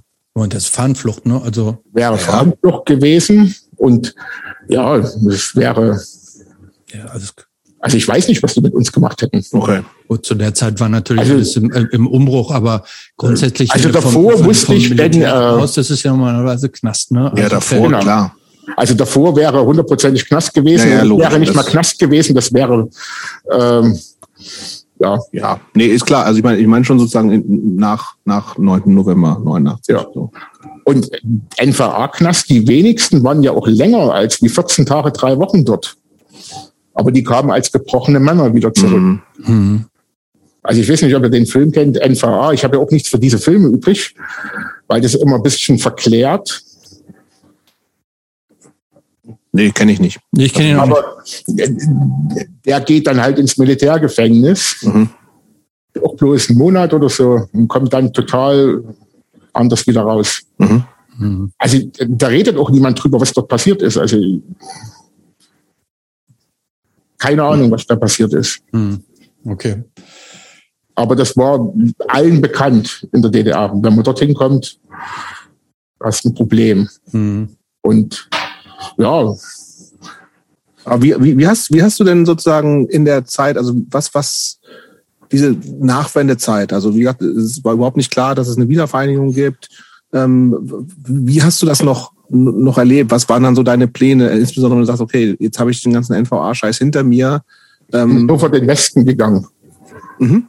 Also, also ab bin, so Anfang 90, zack rüber. Dann bin ich also erst nach, nach NVA gleich rüber. Genau. Wohin? Nach NVA na, in der Nähe von Düren, Köln, okay. etwa. Mhm. Weil dort was ich, dazu machen? Ich hatte einen Kanntest Job. du da jemanden? Ja. Ach so. Und ich hatte einen Job. Hm. Ja, was für ein? Ähm, Mess- und Regeltechnik. Und äh, die waren dafür da, dass wir halt äh, Steuer- und Regelanlagen äh, aufbauen in verschiedensten Firmen. Das Einzige, was ich gesagt habe, was ich nicht mache, war äh, Atomkraftwerkwartung. Mhm. Hm. Das wollte ich nicht, das fand ich nicht cool. Du warst ja noch DDR-Bürger, das war aber problemlos möglich? Nein, ich bin noch, also ich bin noch richtig über, äh, wie nennt man das hier, über die Stelle. Ich musste noch ein Interview abgeben. Aber ich war DDR-Bürger, ja. Bei den DDR-Behörden oder bei den ja. Westbehörden? Genau. Also das, wie hieß denn das damals? Weißt du das noch, Garg? Wie das hieß damals? Wo du, wenn du im Westen gegangen bist, wie das hieß, wo du da hingehen musstest? Also das war keine Asylstelle. Ja, also Auffang, Auffanglager. Genau, Auffanglager hieß das. Mhm. Und äh, ein großes war in, kurz vor Göttingen, Friedland. Friedland, ja, ja. Mhm. Genau. Und äh, dort ist man halt hingekommen, wenn man nicht eine Wohnung und keine äh, Arbeit hatte. Okay. Und man wurde aber dort natürlich auch erstmal so in Anführungsstrichen vernommen, was man dort gemacht hat und wo man rüberkommt. Also das bin ich noch durchlaufen, aber nicht okay. mehr in Friedland oder irgendwo, sondern wie gesagt, ich hatte einen Job und habe mich dann dort gemeldet und haben die sich mich angeguckt und mich interviewt und hatte ja auch eine Wohnung gehabt. Also ich hatte ziemlich schnell einen, guten Start gehabt. Äh, okay, aber du kanntest da dann ja keinen in Düren, oder? Nee. Ähm, äh, das heißt, auch eigentlich wieder ein Sprung in ein komplett neues Leben. Äh, und wie, wie war denn dann so deine Wahrnehmung des Westens? Ne? Also die ganzen Jahre vorher, du warst dann inzwischen ja auch schon kein Kind mehr, die ganzen Jahre vorher, der Westen im Grunde ja nur durch Westfernsehen beziehungsweise durch das, was Verwandte irgendwie so mitgebracht haben. Wie waren denn dann eigentlich so die ersten realen Eindrücke von, von, von diesem berühmt-berüchtigten Westen, so diesem, ich, ich habe so ein bisschen als so eine Art äh, ähm, Sehnsuchtsort ja auch, habe ich so ein bisschen rausgehört. Wie hat sich das denn angefühlt, rüber, also tatsächlich dann rüber zu fahren, durch und da anzukommen, neue Wohnung zu haben? Ähm, ja. Ich war ja auch nicht wirklich viel in, in meiner Wohnung. Also ich habe äh, bei der Arbeit, wo ich äh, angestellt war, meinen Job hatte, da habe ich äh, Montage gemacht, viel. Also ich habe mhm. ein halbes oder Hallo, mehrere Monate dann, nee, ich habe das genutzt, ja, die, in Anführungsstrichen die Welt zu sehen. Ich war halt ein paar Monate in Basel, habe dort in einer Chemie- und Medizinfirma gearbeitet, bin dann am Wochenende nach Italien gefahren oder nach Frankreich an der Côte d'Azur. Also das, was man aus dem Fernsehen kannte, habe ich mir dann angeguckt am Wochenende.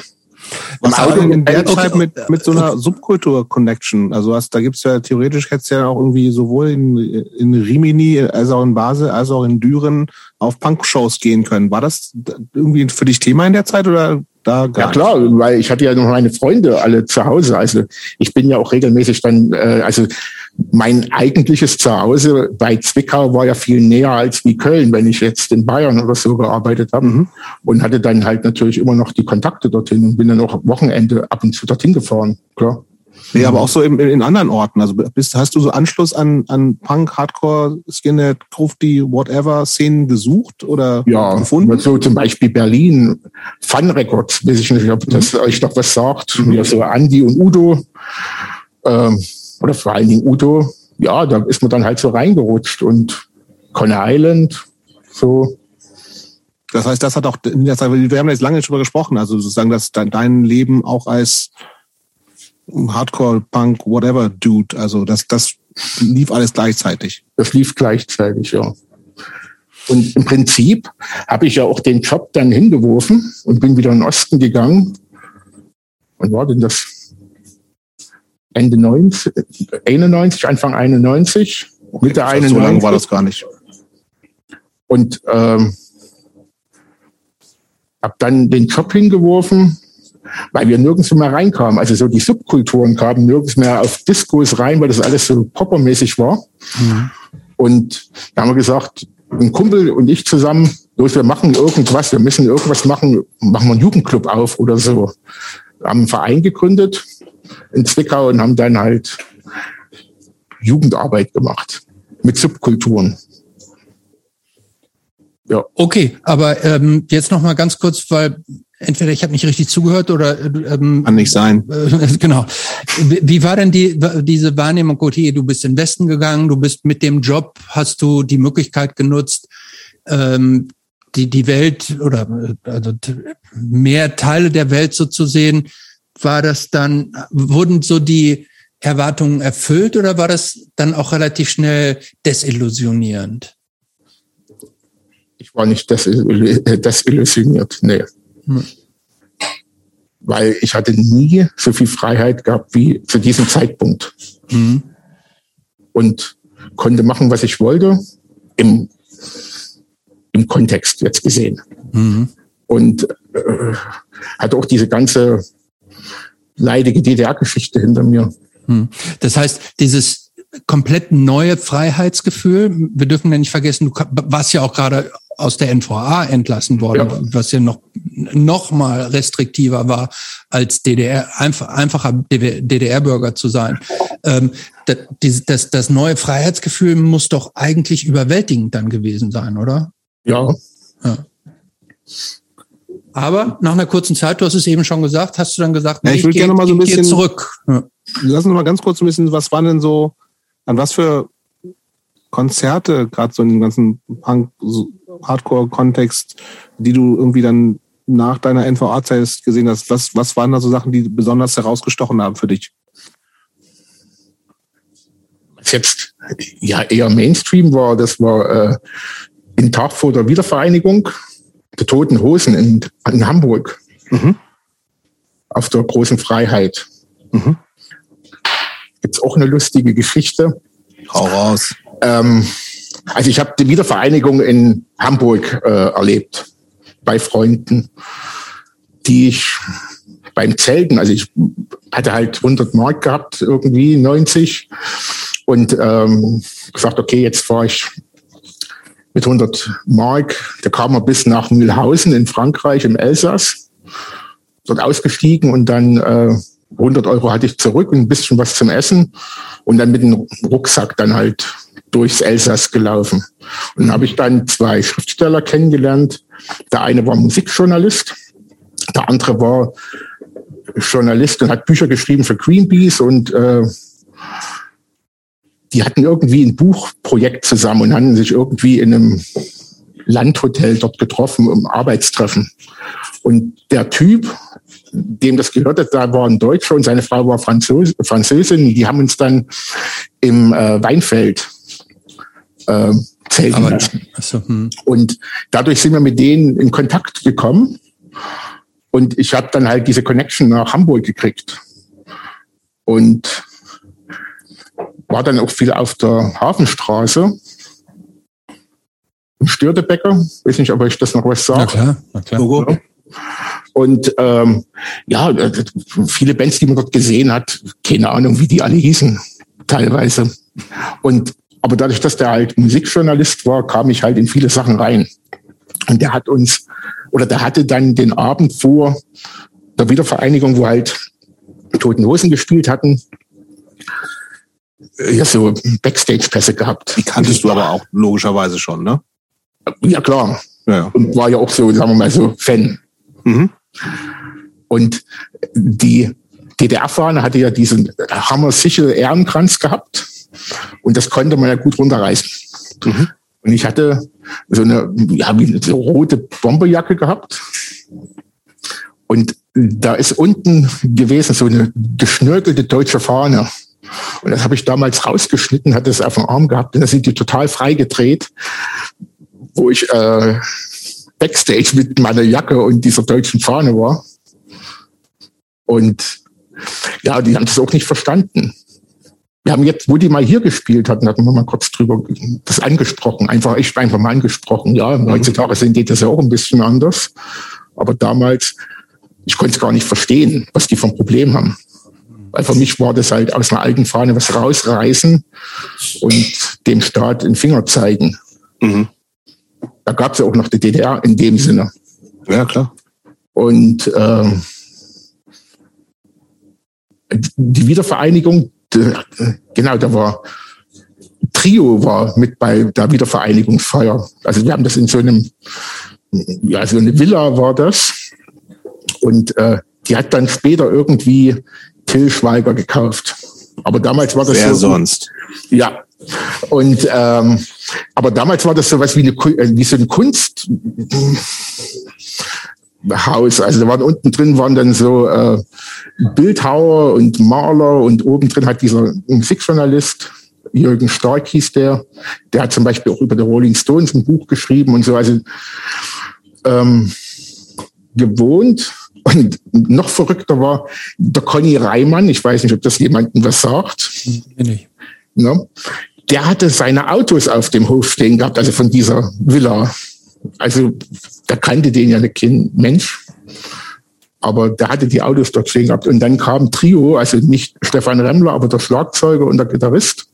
Die waren dann auf der Party. Und bei der Jugendweihe hat man so ein Buch gekriegt, das hieß äh, Der Sinn des Lebens.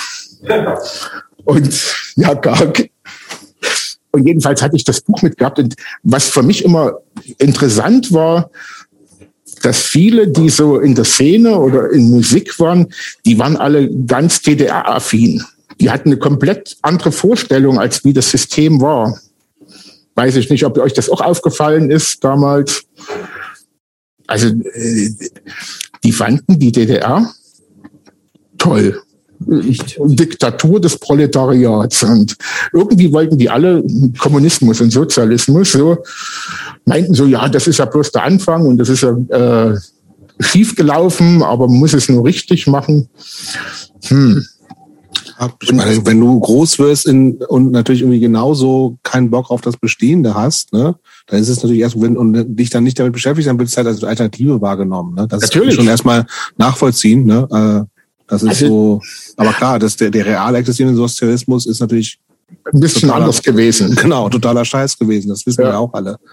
Ja, das auch, ich meine natürlich auch die die Utopie des alle Menschen sind gleich. Ne? Äh, genau. Ähm, äh, genau. Keiner, äh, nicht dieser Wettbewerb, nicht dieses Ellenbogendenken. So, das ist ja natürlich ist es eine, eine auch eine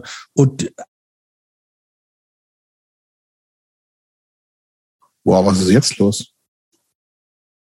Ähm, stark vertreten war. Wie das losging, ähm, das fing an, wo bestimmte Zeitungen und Magazine aus der Sowjetunion nicht mehr verkauft werden durften. Und als äh, Gorbatschow übernommen hat, Perestroika, selbst den sein Buch durfte man ja dann nicht mehr lesen. Da ging das schon los, wo man gemerkt hat, das weht ein anderer Wind. Mhm. Und auch den seine Idee hat ja nicht funktioniert dann hinterher, wie man heute sieht. Ja, meinst du jetzt Gorbatschow oder ich habe ich hab gerade ja ja Gorbatschow. Äh, den haben sie auch ziemlich schnell. Das stimmt. Gesetzt. Ich muss mal ganz doof fragen, lebt Gorbatschow eigentlich noch? Ja, oder? Nee, ich glaube, der ist mittlerweile gestorben. Ja, aber ich ganz sicher, ich glaube auch. Ich glaube, der ist mittlerweile gestorben. Also okay. wer, nicht, wer nicht lange gelebt hat, war Antropov. Der war nur drei Monate oder vier Monate irgend sowas, also gefühlt der Chef und dann war der tot. Ja. Der sagt mir gar nichts mehr tatsächlich. Auch nur so vage. okay. Ähm, Sollen wir mal in, sollen wir mal in nach Zwickau wieder zurückspringen? Ja. Jugend, Jugendhaus. Das heißt irgendwie, dass die Strukturen, dass das möglich ist, war euch irgendwie klar. Das heißt, ihr, ihr wisst, ich mache einen Verein, kriegt dann irgendwie, das ist wahrscheinlich dann finanziert über öffentliche Gelder Fragezeichen? Am Anfang nicht. Am Anfang haben wir einfach mal losgelegt. Ja, aber wie denn? Naja, man hat ja... Hobbykeller. Nein, äh, durch die Kirche. Und dann gab es sowas wie ein äh, Jugendring Zwickau, mhm. die äh, Jugend... Äh, ja, Initiativen unterstützt haben. Und die wollten uns dann einstellen. Aber da musste ja zum Beispiel, äh, man musste arbeitslos sein, was ich ja jetzt nicht war. Ich habe ja gekündigt. Also man musste dann eine gewisse Zeit, also hat man dann von den Ersparnissen gelebt. Und nicht, wir haben dann nebenbei Möbel ge geschleppt und so solche Jobs Sachen. irgendwie. Genau. Und haben dann angefangen, halt in so in Jugendsozialarbeit anzufangen.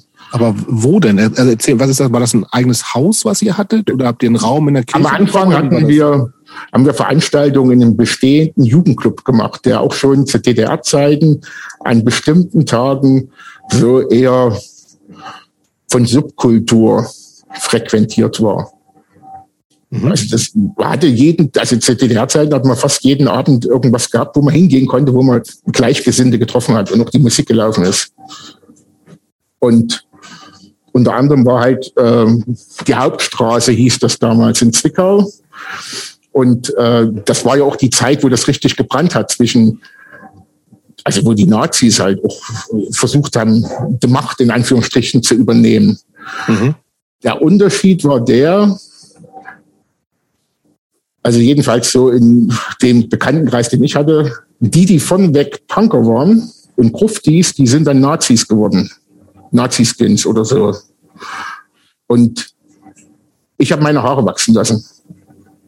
Weil entweder bist du dumm angemacht worden, weil du wieder irgendwelche Überfälle gemacht haben willst, oder die andere Leute gratuliert haben. Das hat dann ziemlich genervt. Mhm. Und aber dadurch, dass man, oder dass ich ja zum Beispiel auch die Leute von früher kannte, die dann so die Führungspositionen übernommen haben, war das eigentlich nicht wirklich so gefährlich für mich. Das ging dann erst los, wo die Jungen kamen, die sich dann profilieren wollten. Also es gab zum Beispiel äh, so ein Fanzine in Zwickau. Der Typ hat auch ähm, diese ganzen Rechtsrockkonzerte äh, in Zwickau organisiert. Ähm, auch zu der Zeit damals, oder? Nach der Wende. Mhm. Ja. Was gab, was hat er also gespielt? Also ich war ja auf den Konzerten nicht gewesen. Ich weiß nee, aber, was gelaufen ist. Also so Störkraft und mhm. Kahlschlag und äh, was noch Endstufe ja, und so das ja, Zeug. Die, die üblichen und Verdächtigen. Hm. Dann so hatte, da ja irgendwie auch nicht, ne? Mhm. Und da hatte halt, wie gesagt, ein Fanzine den einen oder anderen sagt das noch was. Äh, der Vollstrecker hieß das. Mhm. Und mein Kumpel und ich, wir waren dann so auf der Todesliste oben, ganz oben dran. Weil? Naja, weil wir, äh, also unser Ansatz war der. Also mein Kumpel, der kam eher aus der Punk-Richtung so, mhm. in die Richtung. Und ich so eher aus dieser Skinhead-Schiene. Und wir kannten Leute und haben gesagt, pass auf, wir machen jetzt was anderes. Und äh, unsere erste Veranstaltung war, die hieß Jugend und Gewalt. Da haben wir den unseren Polizeipräsidenten eingeladen und den Klaus. Eine Diskussionsveranstaltung. Genau. Oder, oder habt ihr gesagt, wir machen öffentliches Prügeln? Nein, mhm. Diskussionsveranstaltung, wo wir gesagt haben, was wir machen wollen. Dass wir Skinhead-Konzerte, Ska-Konzerte, Punk-Konzerte machen, die politisch korrekt sind. Mhm. Und äh, ja, wir auch Leute suchen, die so diese Idee haben, dass äh, ja entgegen, also was dagegen zu setzen gegen die ganze Nazi-Scheiße. Mhm. Und das erste Konzept, was wir gleich nach dieser Podiumsdiskussion gemacht haben, war damals, äh, ich glaube, Skeptiker. Ah ja. Okay. Und äh, das war die Platte Sauerei, hieß die, glaube ich, wo der äh, in NVA, also jedenfalls steckt dort äh, oder wird so gezeigt, wie dort so ein Schlagknüppel in den Anusbereich eines Polizisten geführt wird. Und ja, die waren ja damals in DDR nicht so beliebt, also bei Rechten.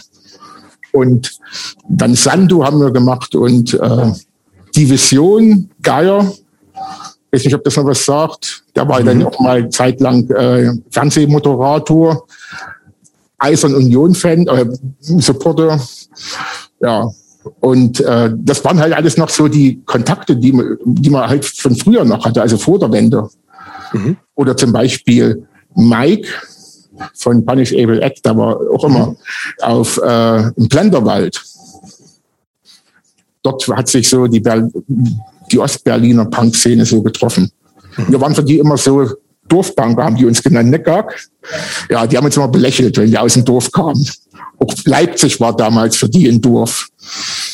Und ähm, ja, man kannte sich halt.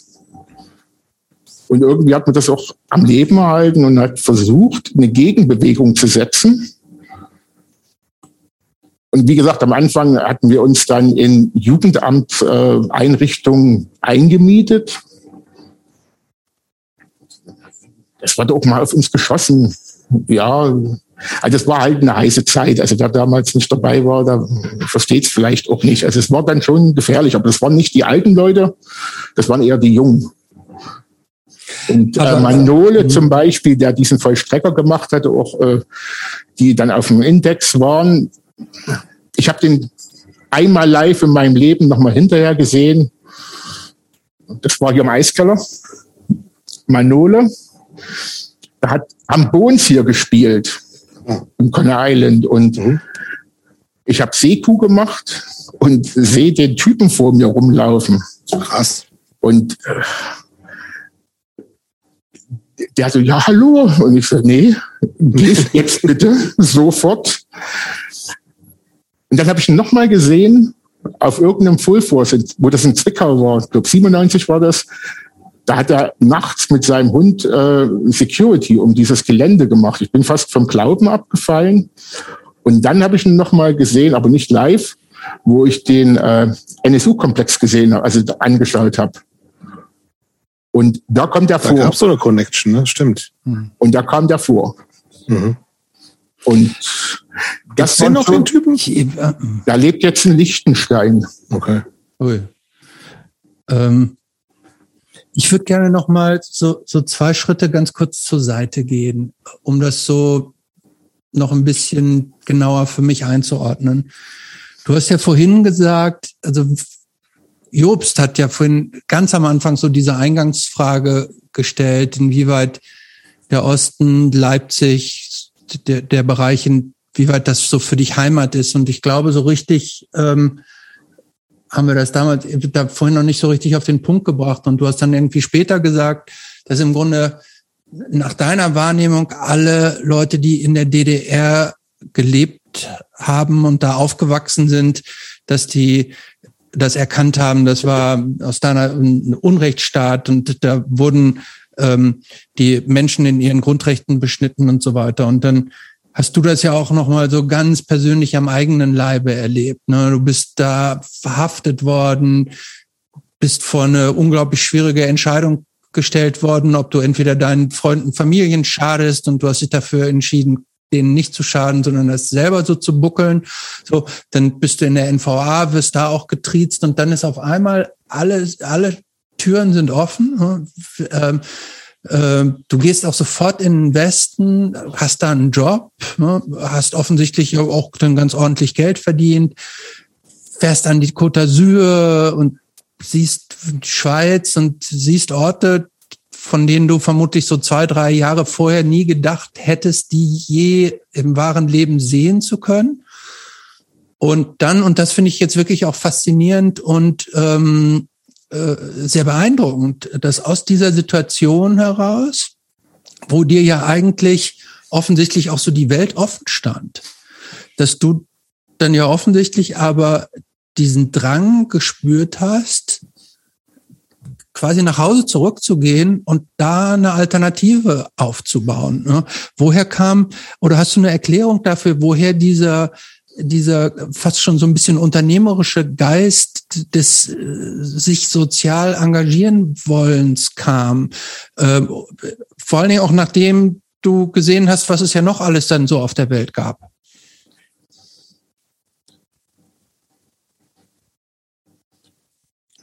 Im Prinzip wollten wir, ich glaube, das, was hier das Conner Island ab 1991 im großen Stil gemacht hat, wollten wir damals schon in meiner Heimat, also bei Zwickau, im kleinen Stil machen.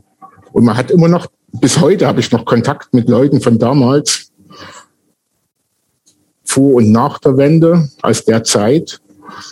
Und ähm, ja, ich, ich wollte ja auch, eigentlich hätte ich gerne studiert zu DDR-Zeiten. Hm. Oder ein Abitur gemacht, dass ich halt irgendwie studieren kann. Ob jetzt im Osten oder Westen wäre erstmal egal gewesen. Mhm. Also ich habe als kleiner Junge schon darüber philosophiert, wie ich die DDR befliehen könnte oder wie ich rauskommen könnte mit Kofferraum. Also Spinnereien. Aber ja, ich habe mich nicht als äh, Messregelsteuertechniker gesehen. Ah, okay. Also du, du hast schon auch, äh, obwohl du ja so gegen warst, hast du dir auch für dich selber schon auch mehr gewünscht an Ausbildung, an Aufgaben und so weiter. Und dann hast, ja. hast du äh, praktisch, warst du damals schon, als du nach Zwickau zurückgegangen bist, warst du damals tatsächlich jetzt auch schon vom Coney Island Nein, inspiriert? Da, da gab es das Coney Island noch gab's gar da nicht. Noch, okay, ne, weil ich habe jetzt das Timing nicht mehr so richtig. Nein, das gab es da nicht. Mhm. Und Coney Island ist ja auch 91 erst gegründet. Also davor gab es einen Eiskeller und ich glaube, die IG Rock war das, ne, hier in Leipzig. Das weiß ich deswegen, weil unser Verein AG Rock hieß in Zwickau. Mhm. Und ähm, ja, also die Stadt hat ja damals, äh, weil es halt überall diese Ausschreitungen von hauptsächlich Nazis gab, gab es so von Jugend und Gewalt diesen Projekt, was der Staat gemacht hat, so Geld. Und überall dort, wo es gebrannt hat, war wie eine Gießkanne, wurde Geld ausgeschüttet. Und in Zwickau hat es dann eine Zeit lang nicht mehr gebrannt. Also da sind auch viele, jetzt Hunderte, aber sind einige weggegangen von dieser Nazi-Ideologie und sind dann zu uns rübergekommen. Also erfolgreiche Arbeit von euch sozusagen auch. Ja, ja. Beziehungsweise mussten, die mussten dann auch weggehen, weil die halt auch verfolgt worden sind von ihren ehemaligen Kameraden. Und ähm,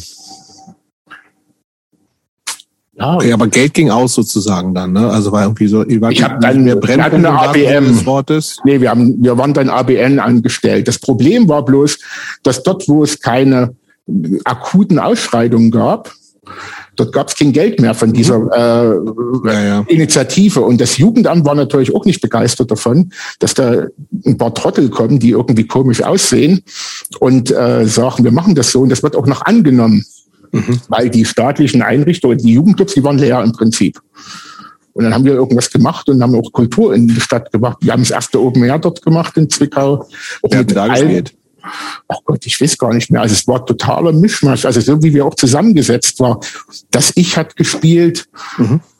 äh, Omf, dann irgendwelche Punkbands, weiß ich nicht mehr. Also so lange her. Mhm. Und das war eigentlich unser Abschied, weil nämlich dann das Jugendamt immer mehr gesagt hat, ihr seid nicht ausgebildet. Und genau, die, die, die Frage habe ich mir eben schon gestellt. Ne? Genau. Also ohne Ausbildung auf einmal zu sagen, hier, ich will jetzt Jugendarbeit machen und ich will dafür auch noch Geld kriegen, ähm, hätte ich jetzt nicht erwartet, dass es so einfach möglich ist. In DDR-Zeiten oder nach der Wende war alles möglich. Das war der wilde Osten. Da war alles möglich. Aber ja, nee. Ähm, jedenfalls sind die dann gekommen, hier Ausbildung und so. Und ich meine, die hatten ja auch keine Ausbildung. Das waren Parteiausgebildete. Also ich meine, das waren ja alles welche von der Partei damals linientreu, linientreu äh, Politik ausgebildete. Also man kann ja nicht sagen, dass die irgendwie große Sozialpädagogik äh, in der Ausbildung hatten. Ja. Und mhm. ähm, dann waren wir halt irgendwie sturköpfig und haben gesagt, okay, dann hören wir jetzt hier auf, hauen hier alles hin. Das Grundgerüst steht, die anderen können weitermachen und wir machen jetzt eine Ausbildung und dann kommen wir zurück. Das ist halt nie passiert. Und das war aber genauso den Zeitpunkt, wo auch das Coney Island aufgemacht hat. Und ja, die ersten anderthalb, zwei Jahre, wir kennen uns seit 92, ne, Tag? 92 kennen wir uns, ne, so 92, 93. 92, 93 kennen wir zwei uns, ne?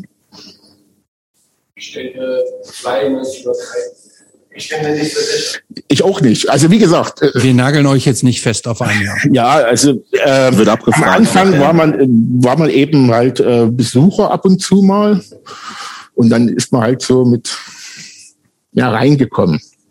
Okay, aber du hast dann irgendwann ja auch gesagt, okay, ich, das ist, das ist eine Perspektive für mich. Ich, ich mach, ich mach jetzt die Ausbildung slash genau. dazu. Musst du erst mal Abi machen, ne?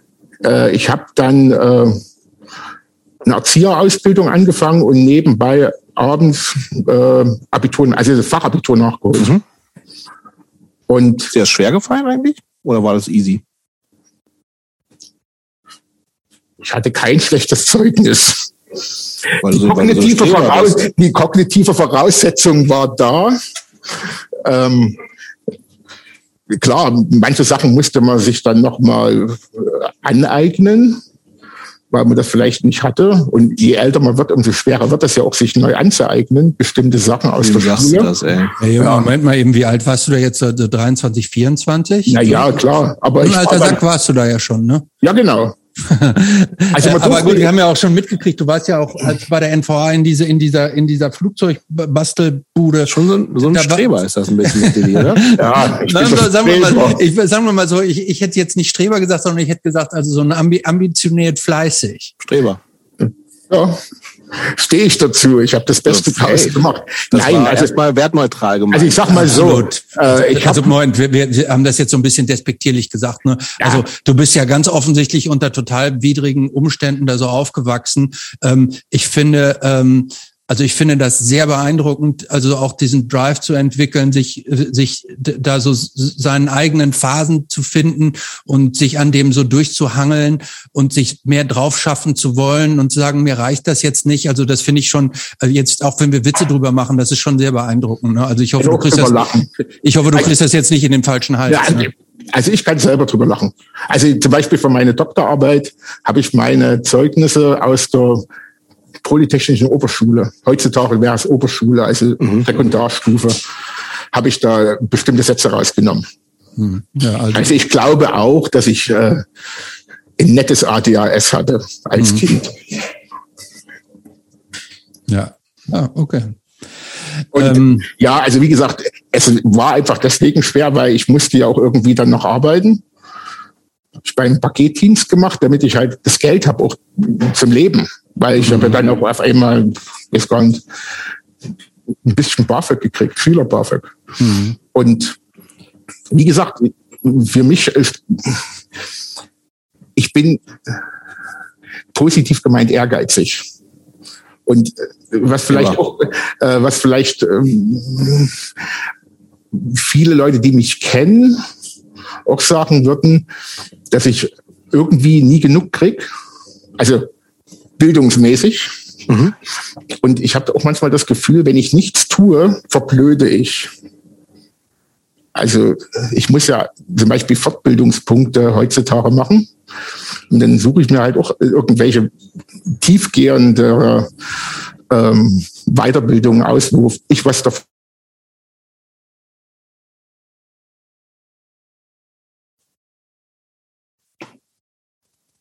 irgendwie hm bisschen tiefer.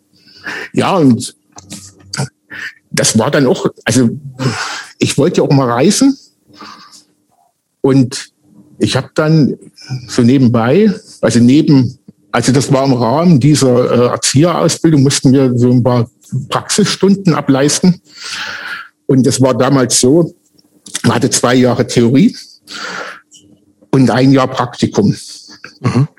Und Du durftest das nur im Umkreis von ein paar Kilometern machen und du musstest ein Praktikum äh, Verwaltung machen und ein Praktikum äh, so richtige Erzieherarbeit. Mhm. Und ich habe dort in dem, also das war eben neben in den ersten zwei Jahren nebenbei, ähm, wie nennt man das, also in so einem Informationsbüro gearbeitet, in so, von so einer Jugendinitiative. Und da ging es so um Drogenaufklärung und ja, so die Richtung. Das war in Delitzsch. Daher kenne ich die Tornados, weiß nicht, ob euch das was sagt. tolle ja. Leipziger Ska-Band. Und da habe ich, ich, halt auch. Ich, ich kenne ich kenn nur unsere Kampfflugzeuge. Was sind die nicht auch Tornados? Ähnlich rasant. Sind, die ja. nicht, sind, sind, sind das nicht so unsere, unsere Vorzeige? Meine, meine nicht. Bomber? Deine nicht. Da ja, jedenfalls. Äh, was ich meine. Gab es dort auch so einen Jugendclub, wo die, also wo auch äh, Franze, der bei Tornados war, auch Veranstaltungen gemacht hat. Und dadurch hat sich das auch wieder zusammengemischt. Und da kam dann einer von meiner Schule, also so ein Dozent von meiner Schule und meinte, er braucht Infos zu AIDS. Und ich so, ja, für was brauchen Sie denn das? Und dann meinte er so, es gibt einen ehemaligen Studenten von der Schule, der in Südafrika arbeitet und äh, weil dort halt AIDS irgendwie ein Thema sein soll. Mich hat er gefragt, ob er halt Infos kriegt. Dann habe ich gesagt, okay, du kriegst von mir die Infos, wenn ich die Adresse krieg.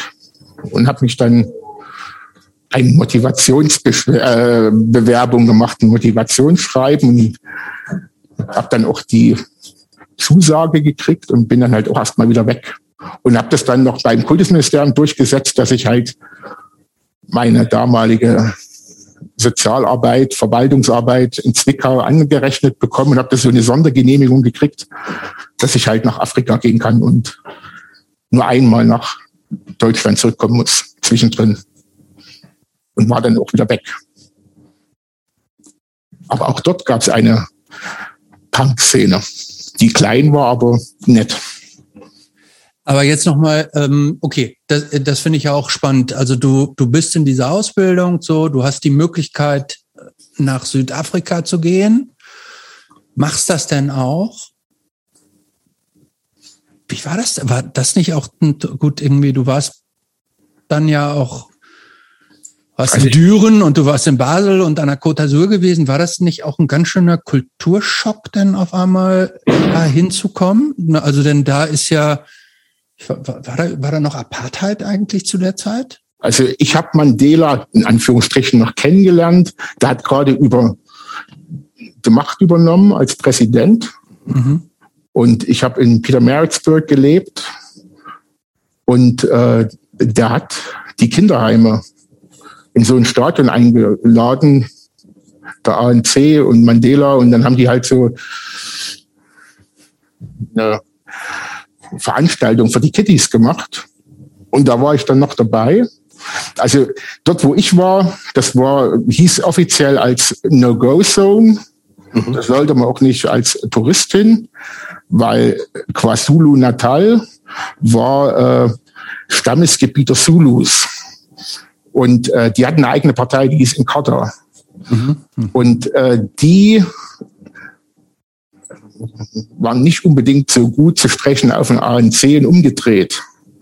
Und die Gewalt, wo ich runter bin, war nicht zwischen Schwarz und Weiß, sondern zwischen Zulus, also und äh, Kosa, was halt Mandela war. Also zwischen Stämmen. Das waren halt Stammeskriege eigentlich, die zwei verschiedene Parteien hatten. Und äh, die Zulus konnten zum Beispiel auch nicht in Townships fahren, die ANC kontrolliert waren und umgedreht. Also im Prinzip, irgendwann hat mal jemand zu mir gesagt, ich gehe mal dorthin, ich brauche mal Trappen. Ähm, war dort gerade so, äh, also das Südafrika war noch nicht zusammengewachsen. Mhm. Und das war, ich kannte das aus ostdeutschen Zeiten. Das war wie im Osten. Und das ist erst dann 95 durch die Rugby-WM zusammengewachsen. Gibt es einen guten Film? Morgan Freeman spielt da Mandela. Und so banal wie das klingt, diese Rugby-WM damals 95 hat die Nation zusammengebracht. Davor war eigentlich sowas wie, ja, wie Bürgerkrieg. Also zwischen Stämmen. Mhm. Und viel Gewalt. Hast du, wie, wie, wie hast du das mitbekommen? Wie hast du das erlebt, die Gewalt da? Naja, das gab jeden Tag Überfälle auf irgendwelche Formen. Und da wurde auch für zehn Rand, also was waren das, drei Mark, da wurden keine Zeugen hinterlassen. Und wenn Wochenende war, dann da ging so eine Hauptstraße durch den Township durch. Auf der einen Seite war, waren Zulus, auf der anderen Seite war ANC. Dann haben die sich halt erstmal beschossen, da hat die Polizei dann zugemacht, Roadblock, und dann gab es dort halt Gewalt. Also das war Gewalt, war schon überall da. Und Aber was hat das denn mit dir eigentlich gemacht? Also äh, ich hätte mega Schiss erstmal gehabt. Ja, oder, ich, oder, ich will hier gar nicht sein, das ist mir viel zu gefährlich. Oder war das, warst du total fasziniert oder, äh, davon, was da abging oder was, wie war das für dich? Naja, ich konnte überall hin, weil ich zu keinem Stamm gehört habe und nicht mal Südafrikaner war. Okay. Und äh, natürlich Weiser, der in Township rumfährt mit einem Minibus, was eigentlich äh, ein Unternehmer äh, gerne möchte für ein Taxi. Die wussten, der, der, der fällt ein Weißer auf. Vor allem, wenn der noch einen komischen Akzent hat. Mhm. Und äh, aber das war kein Problem. Also da, da gab Nein, kein, die ah, wussten ja, wer ich bin. Ich habe okay. ja denen ihre Kinder abgeholt. Okay.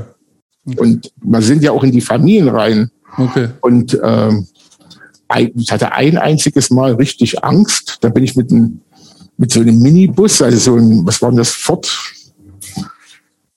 So ein Bus halt, hängen geblieben auf einer Straße, also so in einem Schlagloch festgesetzt. Und da kam dann so eine Gruppe junger schwarzer Menschen. Und ich dachte, okay, jetzt ist es der Bus weg. Also nicht mal unbedingt, dass mir was passiert, aber der Bus ist weg.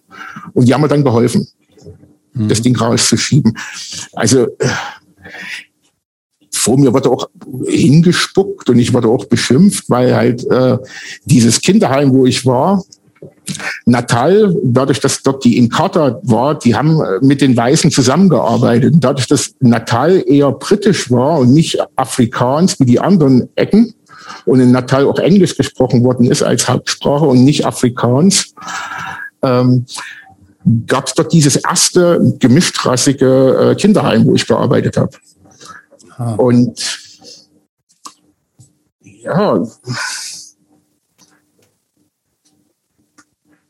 es war halt normal. Also man ist damit halt ganz normal umgegangen. Und man mhm. kann, man war bekannt. Und man hat ja was Gutes getan, in dem Sinne. Mhm. Okay, also aber das war muss dann total, angelegt und ja, also oder? muss aber total horizont erweiternd gewesen sein, ne?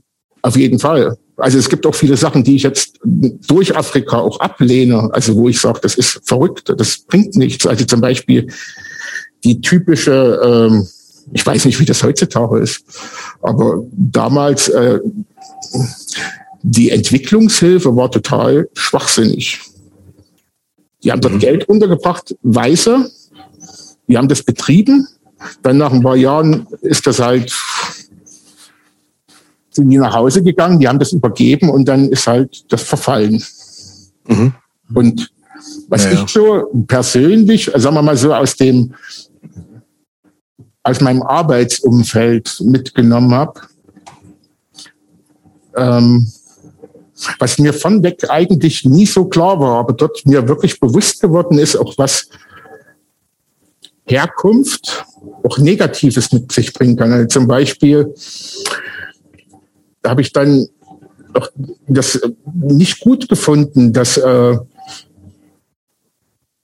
andere Kulturen, also Weiße oder Inder oder selbst Colored, also äh, die Farbigen, weil in Afrika, also Südafrika wurde ja unterschieden zwischen Black, also die ich auch noch im Stammesverband teilweise gelebt haben und dann Colored, das war halt, ja, Mischlinge, würde man sagen. Und dann die Weißen. Und was mir so hängen geblieben ist, wir hatten, also wir hatten ab Babyalter Kinder gehabt. Und da waren Geschwister, also Zwillinge, Mädchen und ein Junge. Und die waren als Baby zu dem Heim gekommen und die waren halt überall beliebt und das, halt niedliche Kinder. Und ähm, die Erzieher, die auf der Babystation waren, das waren Weiße und Schwarze. Und die Heimleitung war weiß. Das waren halt die Studierten. Das kam jetzt erst so über die letzten Jahrzehnte, Jahre, dass dann auch jetzt aktuell dieses Kinderheim auch von farbigen oder schwarzen und Colored und Indern geleitet wird. Damals war das weiß. Und die Kinder hatten noch Kontakt zu ihrer Herkunftsfamilie, die wirklich noch im Stammesverband gelebt haben. Und zu denen hat gehört, dass die die Gesichter geschnitten bekommen haben, also damit die dann zum ab einem bestimmten Alter zu den Stamm gehören, dann haben die denen halt so bestimmte Ritzmuster in, in der Haut gemacht. Und so dieses weiße Kinderheim oder diese weiße Leitung hat dann schon ja so nach ja Kindswohlgefährdung geschrieben. Wie kann man denn das machen? Und die hätten aber die Kinder total entwurzelt von ihrer Familie, mhm. weil die hätten dann nicht zu dem, also nicht zu der Familie, zu dem Stamm gehört, weil sie nicht die Kennzeichnung hatten. Und ich finde es wichtiger, dass, oder das war so dass mein Fazit, dass Erzieher hauptsächlich aus dem Kulturkreis, wo die Kinder her sind, sich um die Erziehung kümmern, weil die brauchen nicht Schneewittchen und Rotkäppchen hören, sondern die müssen halt vom Dokolosch hören zum Beispiel. Mhm. Wo wir als weiße Europäer, als Weiße auch, die dort in Afrika leben, gar keine Ahnung haben. Also meine damalige Freundin dort, die ist ja dort geboren und groß geworden, die war nie in einem Township von weg gewesen. Mhm. Kannte das nicht. Die ist dann mit mir dann regelmäßig mitgekommen, aber von weg überhaupt nicht. Ja. ja diese, also diese, diese ganzen Stammestraditionen, äh, die sind für uns ja sowieso total schwer nachzuvollziehen. Ne? Also das geht ja auch, äh, es gibt möglicherweise Traditionen, die dann innerhalb dieser Stammeswelt auch in Ordnung sind, aber genauso gibt es dann ja auch diese, diese ähm, wie sagt man, diese Beschneidung von Mädchen und so weiter. Das waren aber nicht Beschneidung, also das waren keine sexuellen Beschneidungen. Das ist nee. eine ganz andere Sache. Ne? nee, ich weiß, ich weiß. Das, das habe ich, das habe ich schon verstanden. Ich wollte nur sagen, dass diese, diese, diese Facette an ähm, Ritualen ja äh, auch total äh, auch total äh, perverse Ausuferungen haben kann. Das wollte ich nur sagen, dass die Facette an diesen an diesen Stammestraditionen wahnsinnig breit ist. Ja, aber äh, das, was du angesprochen hast, die Beschneidung, also jetzt Genitalbereich, mhm. da geht's ja darum, dass die Frau kein äh, Lustgefühl haben soll. Genau, ja. Das ist ein komplett anderer Ansatz. Absolut, natürlich. Ja. Und ähm, ja, aber es gibt halt auch bestimmte Sachen, wo ich sage, das können wir als Europäer oder als Nicht nachvollziehen. nachvollziehen. Genau, ja. genau, absolut. Ja, das habe ich auch so verstanden. Ja. Hm. Ähm, und und wenn die, ich meine, wenn die sich irgendwie äh, schneiden wollen, um da so gewisse, wie, wie so ein Branding, sich ein, so ein ähm, Muster zu geben, why not, ne? Ja, aber äh, der weiße Sozialarbeiter sieht das anders. Natürlich, ja klar. Mhm. Und ja. Ja, diese, diese Südafrika-Geschichte war für dich klar, ich mache das ein Jahr oder war das so, Nein. so Open End so? Erstmal, ich gehe hin und vielleicht bleibe ich auch da? Ich habe mir gewünscht, dass ich da bleiben könnte. Mhm. Was ähm, war denn, was ist denn so ein Status, wo man überhaupt hingeht? Also bist du. Ich war Deutscher. Das ist klar, aber kannst, hättest du theoretisch einfach bleiben können oder hast du auch eine ja, bestimmte das, Zeit? Eigentlich hätte ich bleiben können. Okay. Ähm, das Ding war, ich bin als äh, Praktikant runter mhm. und ja, vielleicht hatte ich auch immer ein bisschen Glück gehabt.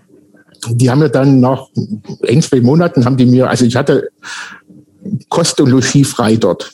Mhm. Also die haben mir kein Geld gezahlt. Ich habe vom Kindergeld gelebt was ausreichend war. Aber die haben mir dann einen Job angeboten, dass ich dort richtig arbeite und wurde dann direkt eingestellt als äh, Zeitcarriere und habe dann die letzten, ja, sagen wir mal so, neun Monate von den zwölfen, die ich hätte machen müssen, angestellt gearbeitet. Mhm. Hatte dann auch schon angefangen, äh, mich um Aufenthaltsgenehmigung zu kümmern. Das haben die auch mich unterstützt. Und hatte dann auch sowas wie die Queen Card. Mhm. Und die Green Card hat gegolten für äh, Südafrika, Namibia und Botswana. Und ich hatte dann einen Arbeitsvertrag und ich komme ja aus einer einfachen Arbeiterfamilie. Wir hatten kein Geld, meine Eltern waren getrennt, also das gab kein Geld bei uns. Und meine Mutter hat alles versucht, mich zu unterstützen. Es ging aber auch nur zu einem gewissen Teil, logischerweise. Und ähm, ich hatte dann einen Studienplatz in, an der Uni dort gehabt. Und in Leipzig hat äh, ein Studiengang Sozialarbeit, Sozialpädagogik aufgemacht. Und ich habe mich dann hier in Leipzig beworben, weil das wäre der einzige Ort gewesen, wo ich hingegangen wäre, zurück nach Deutschland und habe hier die Stelle, also den Studienplatz gekriegt und in Südafrika hätte ich bezahlen müssen, was okay. schwierig geworden ah, wäre. Okay. Mhm. Und hier war es halt kostenlos. Und dann bin okay. ich halt ja, ja. Mhm. nach Deutschland zurück. Ja, mein erstes Konzert war Sheer-Terror hier, mhm. wo ich zurückkam. Ja. Das letzte war Jobs, du bist, Jobs, du bist auch Sheer-Terror. Selbstverständlich oder? bin ich Sheer-Terror. Auf jeden Fall. Ich, ich nämlich gar nicht. Ja, das ist was soll ich dazu noch sagen, Christopher? Ja, haben wir schon oft drüber gesprochen. Wobei hauptsächlich Just Can't Hate Enough. Danach Natürlich. ist auch ein bisschen langweilig, ehrlich gesagt. Ja, aber es gab schon gute Sachen, auch die dann noch kamen. Ja. Aber die Platte ist schon unbedingt. Auf jeden Fall. Okay, ähm, das heißt so back in Leipzig, also mehr oder weniger zwangsweise aus finanziellen Gründen, ja. aber immerhin mit einem Studium, wo du sagst, da habe ich Bock drauf, das ziehe ich durch. Und ich konnte wieder ins Streber, der du bist, hast du es natürlich auch gemacht. Logisch. Logisch. und ich hatte ja diesen Arbeitsvertrag gehabt und hatte so mit denen ausgemacht, okay, wenn Praktikazeiten sind, dann gehe ich runter. Ah, okay. Das Problem daran war, dass äh, der deutsche Auslandsdienst, der BAföG vergibt, meinte, äh, es gibt keinen Grund, nach Afrika zu gehen, wenn man diese Ausbildung macht. Und dann haben die gesagt, da gibt es keine Auslands-BAföG. Ah, okay. Mhm. Dann durch diese ganzen Connections, die ich schon ja von weg hatte mit äh, New York und Kalifornien von Hardcore-Bands so. Da wissen wir noch gar nichts von offiziell nee, nee, übrigens. Woher diese Connections kamen, da höre ich jetzt auch zum ersten Mal von. Ne? Naja, durch Wir wissen, dass die da sind, aber das war halt das Coney Island. Es konnten nicht viele Englisch sprechen im Coney Island damals.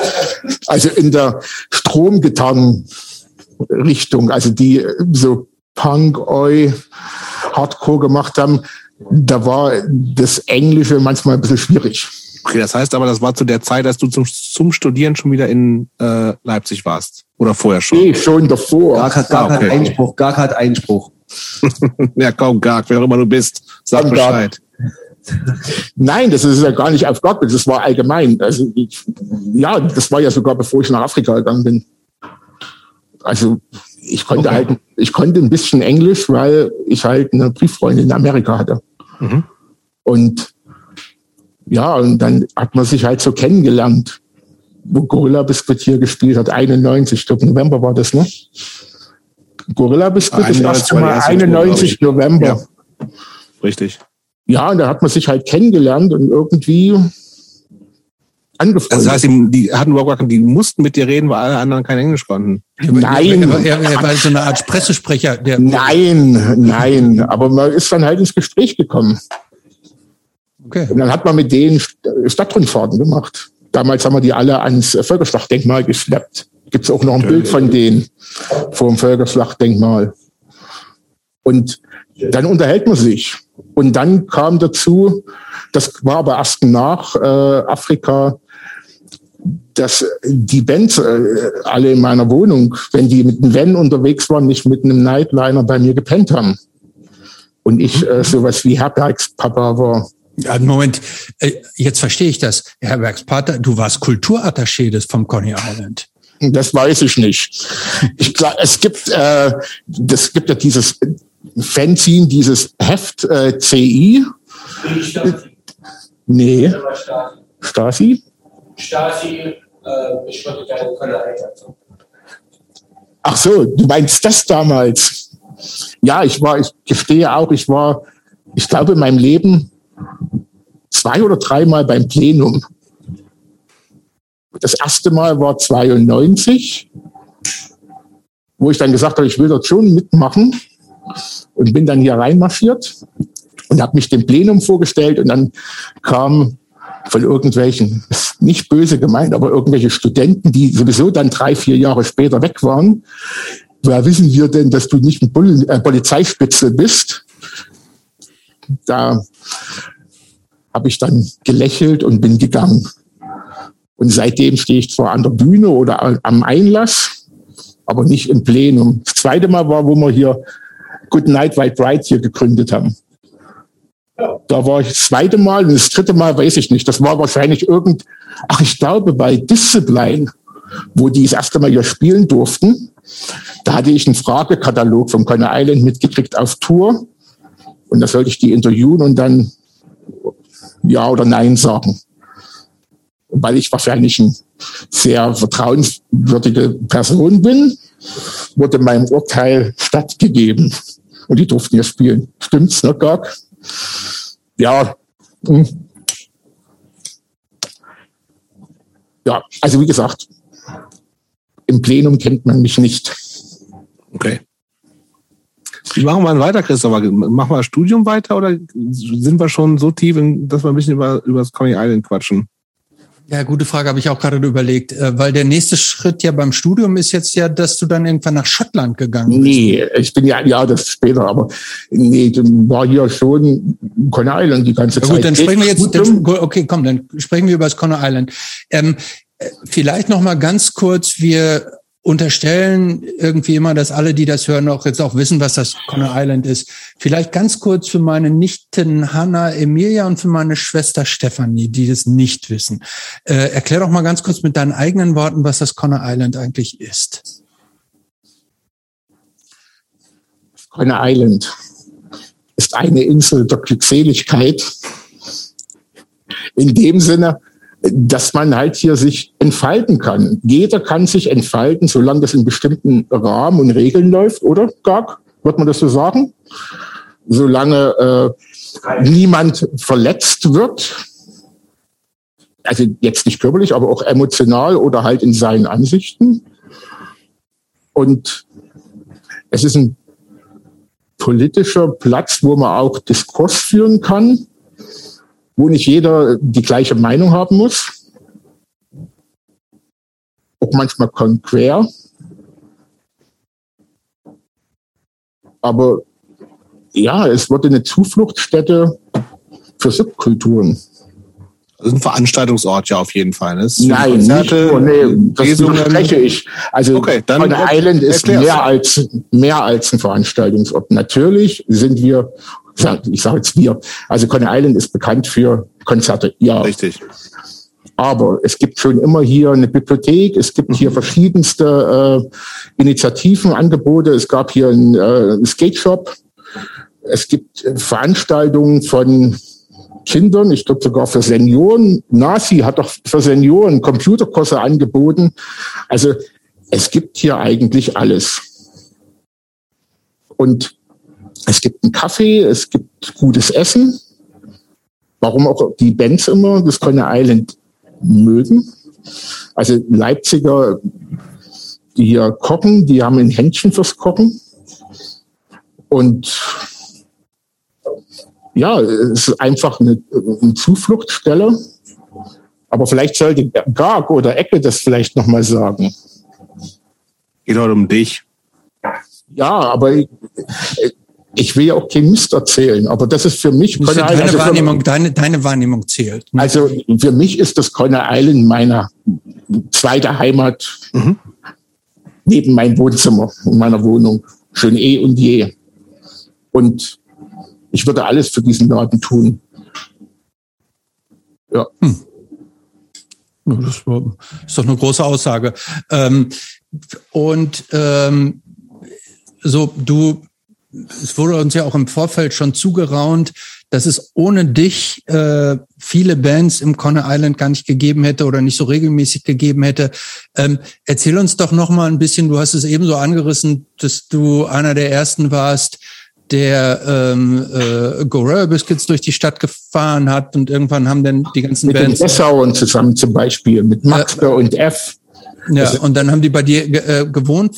Woher kamen die? Okay, aber, aber, okay, also, wer hat denn bei dir gewohnt? Also übernachtet. Ja, meinte ich ja mit übernachtet, mit Wohnen, ja, Entschuldigung. Also ähm, eigentlich alles. Also wir hatten schon mit Integrity Küchenpartys gehabt, Akustik. Aber noch, also wir hatten eigentlich jede Band. Also alles, was hier in Leipzig, kann man so sagen, nicht äh, mit einem Nightliner in den 90ern kam, war eigentlich bei mir. Ob das Anti-Heroes waren oder Peter Pan Speedrock oder wie hießen sie, äh, Mörser oder, nee, nicht Mörser, wie hießen sie denn? Aus dem Umfeld von äh, Heaven Shall Burn, die mit den zwei Bässen. Wie hießen die denn? Mörser. Mörser, genau. Mörser hat auch bei mir geschlafen. Dann äh, Apinanda, diese ganzen äh, schwedischen Bands. Genau, also eigentlich alles. Mhm. Ja, ich, Kannst du nach diesen ganzen Jahrzehnten du und Coney Island irgendwie überhaupt noch sagen, gibt es da so Konzerte, die für dich herausgestochen haben? Oder ist einfach alles geil? Alles ist nicht geil, also ich bitte. Okay, was war das schlechteste Konzert, was du je im Coney Island gesehen hast und warum? Jetzt guckt er, jetzt guckt er äh, ähm, in die Runde, weil was kann er sagen, was darf er nicht sagen? Ich bin gespannt. Jetzt, also ziehst du hier gerade den Zuschauerjob. Okay, ich weiß, was wirklich schlecht war. Ja, also meiner Meinung nach. Was? 25 to Life. Furchtbar. Ja, das kann ich, das glaube ich ungesehen. Also, zumal man den ja dann auch auf, wenn ich dann mit Touren gefahren bin, auch, dass da jeden Abend ein T-Shirt rausgeholt hat, was er der Woche, also den Abend davor schon als Einzelstück für viel Geld verkauft hat. Also es war viel Rip-Off und äh, nichts mit Unity. Über, über Richter Live können wir wahrscheinlich auch stundenlang reden, was mit Ja, ich lese durch der ist. Ich lese ja auch gerne seine Instagram-Posts. Die, weil die sind großartig ja, also 25 to Life war ein herausragendes Konzert. Das schlimmste Konzert für mich war, eigentlich auch mit das schönste, 94 war das, äh, da hat No For an Answer, wo die einmal hier waren, gespielt und die hatten Nathan on Fire als Vorband gehabt. Und ich war totaler Fan von Nathan on Fire die LP und die 7 Inch großartig. Diese Doppel 7 Inch, ne? Ja, das Diese war eine Doppel 7 Inch. Genau, eine Doppel 7 Inch. Und Fan. Also, das waren Götter für mich, so großartige europäische Hardcore-Musik. Und dann haben die als Vorband von No Vornwanzer gespielt. Und ich immer so mit meinen Kumpels gestritten, nee, wann kommt denn endlich No Phone Answer auf die Bühne? Man hat kein Lied erkannt. Bis auf Dedication. Dann am Ende habe ich erkannt, das ist Dedication von der Melodie. Also der Sänger, ich weiß nicht, was die da gemacht haben. Das war das schlimmste Konzert, neben Rick the Live. Ja. Aber das war in Chemnitz, wo ich die gesehen habe. Die haben ein, zwei Tage später hier im Eiskeller gespielt. Oder so umgedreht, ja. Über Weihnachten war das. So, und kannst du, kannst du uns noch mal äh, erklären? ich muss es gerade noch mal eben verstehen. Dedication ist aber, das ist ja aber ein Song von Nations on Fire und nicht von ja, ja. ja nee, ich rede ja von Nation on Fire. Ah, okay, alles klar. Da habe ich nichts verstanden hm. und war der absolute Hölle. Hm. Also es war so schlecht, so schlimm. So, und war aber jetzt mal unter uns. Hört ja niemand zu. Und du bist ja, blende die anderen mal aus. Was ist denn eigentlich mit dem legendären Earth Crisis T-Shirt-Verbot im Coney Island. Was war da los? Es gab ja nicht nur ein Earth Crisis T-Shirt. Was gab es noch alles? Es gab ein Earth Crisis Auftrittsverbot. Ja gut, das okay. Und das hing damit zusammen, Also jede, und man kann es lieben und man kann es hassen. Das Plenum legt ja fest, welche Band spielt. Mhm. Und, Konsensentscheidung äh, eigentlich immer? Das ist eine Konsensentscheidung, ja. Okay. Und das ist hat viele gute Seiten. Manchmal fragt man sich, na, warum ist denn die Entscheidung zustande gekommen? Aber ich finde das prinzipiell gut. Mhm. Ähm, so dass auch der Laden dahinter steht. Das ist eigentlich das Wichtige daran. Weil natürlich auch Bands oder der Laden, sagen wir mal so, von außen häufig angegriffen wird. Mhm. Also zum Beispiel weiß ich noch Per Kehler, mhm. die hatten das erste Mal hier auf heute Meeting gespielt. Und mein Kumpel Ecke, ihr habt die irgendwie sogar gebucht, ne? Die, die ziehen genau. aber auch schon ein bisschen komisches Publikum, oder? Ja, aber da kennen die ja nichts dafür. Und ich weiß noch, ich habe damals das erste Interview mit denen gemacht mhm. und habe dann natürlich auch nachgefragt, sag mal, wieso singt, äh, das wird denen ja so vorgeworfen, dass die schwedisch nationalistisch sind. Mhm. Und dann haben die gesagt, wir verstehen das gar nicht, was das Problem ist, weil wir sind stolz auf Schweden und freuen uns, weil jede Band dort als, äh, ja, wie soll man sagen, Schülerband gefördert wird. Die kriegen Geld, die kriegen Equipment, die kriegen sogar eine finanzielle Unterstützung, wenn die auf äh, Tour gehen, was kein anderes Land macht. Und daher kommt das. Und dann wird da schnell gesagt, äh, Grauzone oder irgend sowas. Und das, was ich hundertprozentig weiß, dass hier nichts, was Grauzone ist, spielt. Weil, wie gesagt, das ja auch erstmal vom Plenum abgedeckt wird. Aber dann stehen wir auch alle dahinter, hinter der Entscheidung vom Plenum, egal ob jetzt ja oder nein. Mhm. Und Earth Crisis war, ja, Karl hat halt auch von der Bühne runtergetreten. Und das ist genauso ein Punkt, was ich so verinnerlicht habe und gut finde an Eiskeller oder am Conner Island also ich sage immer Eiskeller, sorry, weil es für mich der Eiskeller ist, ähm, dass sich jeder sicher fühlen soll, egal wer das ist. Und sicher fühlen heißt, eine Frau soll sich sicher fühlen, aber auch Dudes sollen sich sicher fühlen, dass nicht irgendwelche Kloppis hier äh, Beatdown im Pit machen und dann Leute wegschlagen dann gehen wir halt auch rein und holen die uns raus. Und wenn sie sich halt nicht beruhigen, dann gehen sie halt.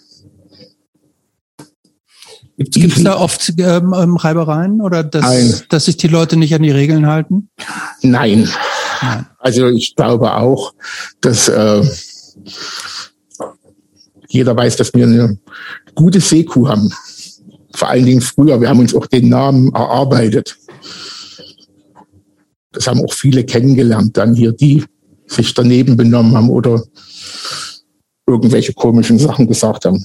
Mhm. Also ich glaube, die wissen schon, was passiert.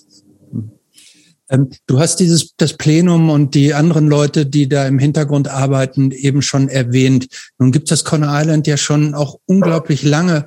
Wie erneuert sich das Plenum eigentlich oder die, diese ganze Mannschaft dahinter eigentlich regelmäßig? Also hat das. Äh, also wie gesagt, also ich war dreimal beim Plenum bewusst. Ich, ich kann nicht weiß. zum Plenum sagen. Nein, ich also weiß. wie sich das, also ich weiß schon, wie sich das, äh, also als Außenstehender mhm. nicht. Erneuert sich das häufig auch dadurch, dass natürlich auch viele, die nach Leipzig kommen, hier studieren, mhm. sich dann auch hier eine, ja, einen Zufluchtsort schaffen und die natürlich dann auch Mitmachen. Mhm. politisch äh, sich einbringen, mhm. kulturell einbringen. Und ich sag mal so, also ich kann jetzt auch nicht für die ganzen äh, Genres reden, vom Conner Island. Aber so was, wir nennen uns Stromgitarre, alles was so ein bisschen lauter ist. Ja, das sind halt alte Typen, wie ich dabei. Und dann sind halt hübsche junge Männer in der Blüte ihres Lebens dabei, wie Paul. Und dann viele Frauen, schon immer, was wir ganz wichtig finden. Und ja.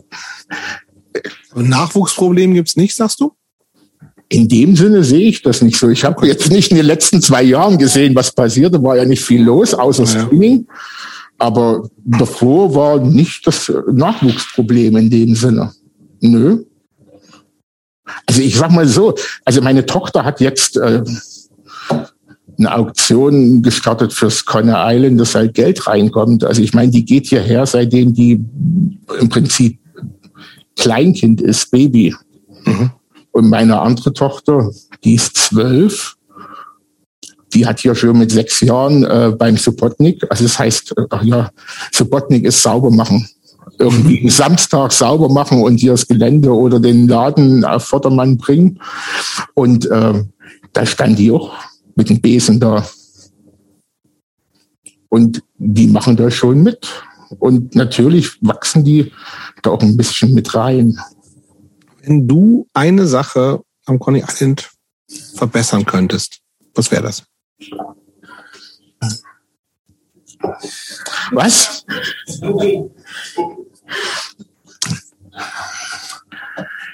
Ich würde, also wenn ich eine Sache machen könnte, ich würde wieder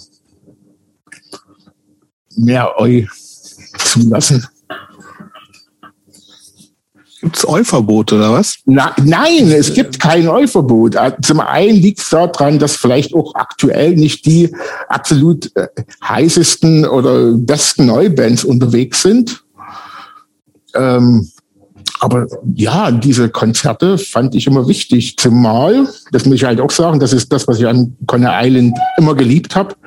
Wir konnten die Veranstaltung machen. Also wenn jetzt irgendwo, sagen wir mal, in Bautzen oder in Dresden irgendwie ja, eine Eu-Band von früher gespielt hätte, hätte es wahrscheinlich eher Stress gegeben. Oder in Zwickau. Aber hier waren die sicher. Also das war ganz klar, was das für eine Veranstaltung ist. Das ist antifaschistisch, das ist mhm. äh, nicht irgendwie sexistisch. Ja, es gibt natürlich auch Bands, die niemals hier spielen würden, Eu-Bands, weil sie halt äh, Texte haben. Ja, ich meine zum Beispiel bei Earth Crisis, also die, das klingt vielleicht wie Kindergarten und verrückt, aber wenn wir lesen uns die Texte durch und auch Statements und Interviews und zum Beispiel Earth Crisis hat ja auch ein Interview gegeben, wo die die Todesstrafe äh, befürwortet haben. Das war ja eigentlich der ausschlaggebende Grund, warum die dann hier ein Verbot hatten. Mhm. Ich meine, wenn man drüber nachdenkt, könnte man sagen, ja, was habt euch mal nicht so. Das haben uns auch viele gesagt. Aber dann gibt es immer die Möglichkeit, und das finde ich das Gute daran, dass die sich nicht rechtfertigen, aber dazu Stellung beziehen können. Also die werden erstmal gehört, bevor die dann ein Verbot kriegen. Ich weiß nicht, ob ich das korrekt rüberbringe. Aber ich denke schon, also du müsst es so verstehen. Also ich meine, dasselbe ist ja jetzt heutzutage hauptsächlich, wenn es gegen Israel geht. Mhm. Es ist, das Conner Island steht für das Recht des Staates Israel. Mhm. Keine Diskussion. Da sind wir uns alle einig, auch wenn wir nicht alles toll finden. Aber das Recht von Israel besteht. Und das ist auch eine klare Aussage von uns allen hier im Laden. Und da wird halt auch bestimmte Sachen nicht erlaubt. Und wenn dann halt diese Organisationen oder Künstler, die sich dafür Boykott und äh, das BDS-Scheiß und so, ne? Genau, mhm. stark machen, dann werden ja auch ausverkaufte Konzerte abgesagt.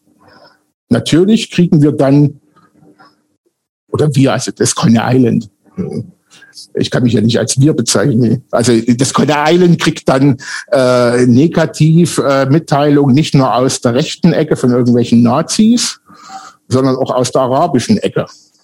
Weiß gar nicht, wie der Typ hieß, den haben wir denn ausgeladen? Ja? Naja, ein Shitstorm, genau. Weil das ist ja nicht okay. Also man muss ja eigentlich pro-palästinensisch sein. Und das heißt ja nicht, dass man dagegen ist, aber jeder hat ein Recht zu existieren. Und ja, dann gibt's halt richtig Sturm und dann muss man das auch durchstehen. Und das geht ja teilweise so weit, dass dann Aufrufe gibt, hier boykottieren und dann kriegen ja, ja. Bands und Veranstalter Briefe von irgendwelchen nicht existenten Adressen und irgendwelchen Organisationen, wo wir natürlich auch wiederum ein Statement rausgeben. Und ich meine, alles, was, auch das ist ja in einer gewissen Art und Weise faschistisch. Und genauso wie ich keinen brauche, der hier äh, mit einem Hakenkreuz aufmarschiert, brauche ich auch den Scheiß nicht. Oder wir. Mhm. Ähm. Aber nochmal zurück, also eigentlich zu der Hauptaussage. Also die kriegen die Möglichkeit, dazu Stellung zu beziehen und ihre Meinung uns mitzuteilen und dann wird darüber diskutiert. Meistens kommt er ja gar nicht zurück. Hm. Das wird ja auch nicht genutzt dann. Aber hat es auch schon die, ähm, die, äh, den Fall gegeben, dass, ich sage jetzt mal, eine Band so ins Visier bei euch gekommen ist? Äh, ihr habt denen die Möglichkeit gegeben, Stellung zu beziehen die haben Stellung bezogen und dass ihr dann nach der Stellungnahme dann auch tatsächlich wieder eure äh, Natürlich. Die, es hat schon gegeben, okay. Hm. Natürlich, da, da brauche ich ja keine Stellungnahme zu verlangen. Wenn ich die äh, auf Teufel komm raus, äh, dann sage ich, okay, ihr seid böse und ihr dürft nicht spielen. Hm. Aber darum geht's ja gar nicht. Hm. Es geht ja um äh, Kommunikation und Austausch und zu verstehen, was die damit meinen. Man kann das ja auch hm. manchmal verkehrt aus dem Kontext reißen. Ja. Und äh, ja, ich weiß auch, dass eine Band, die zum Beispiel, wir haben vorhin drüber gesprochen, äh, Combat 84 würde hier niemals im Eiskeller spielen. Schon alleine wegen dem Lied hängt dem, hängt den, hängt den hoch. Auch wenn vielleicht jeder sagen würde, gut, das geht ja um äh, Vergewaltiger in dem Lied. Trotzdem geht das nicht. Und genauso geht's nicht, wenn ich sage, äh, diese militante vegane Sache, die damals in den 90er waren, so Hardline-Bands, die hätten ja niemals gespielt. Ich lachte dich auf äh, wie ein Tier und dein Blut läuft von dem, wie hieß denn das Lied? Irgendwas mit Green. Ja, Raid war das damals. Also Raid, ja. Genau. Oder Vegan Right. Das war so diese Hardline-Sache. Sorry? Statement auch, ja, aber die waren ja bis eine 7-Inch. Aber Raid und Vegan Reich waren ja groß. Nein. Und natürlich. Ja, also ich finde das, äh, ich finde also ich habe tatsächlich, also ich habe, hatten wir im Vorfeld auch schon gesagt, ich habe gar nicht so eine Connection zum Con Coney Island. Ich bin, ich war tatsächlich erst einmal da, erstaunlicherweise, was ich ein bisschen crazy finde. Ähm, ich habe es aber auch immer so von außen erlebt, dass, dass es schon auf jeden Fall ein Streit greifbarer Ort ist, so, ne? Also auch gerade mit den ganzen aktuellen Geschichten, die du ange angesprochen hast. Ähm, und ja, äh, damals ja auch schon, ich finde das gut, so, ne? Also, dass es, dass es klar ist, dass, dass, äh, ähm, dass es da ein Plenum gibt, was jetzt nicht irgendwie, ähm, was natürlich viele Leute nicht auch inhaltlich vielleicht anders sehen, ne? Das ist natürlich klar. Ich auch manchmal. Aber ich sag Total, mal so, genau. Äh, das Wicht, also ich muss ja vor dem Laden den Hut ziehen. Also irgendwie stehe ich ja heute fürs Coney Island da, oder? Genau. Und ich bin wahrscheinlich einer der umstrittensten Personen des Coney Islands. Gebe ich ehrlich zu. Ja, weil ich auch nicht immer konform bin. Ja. Also mich dorthin zu stellen heute äh, ist auch mutig vom Coney Island. Ja, und ich weiß es aber auch äh, zu, schät äh, zu schätzen und weiß auch, ja.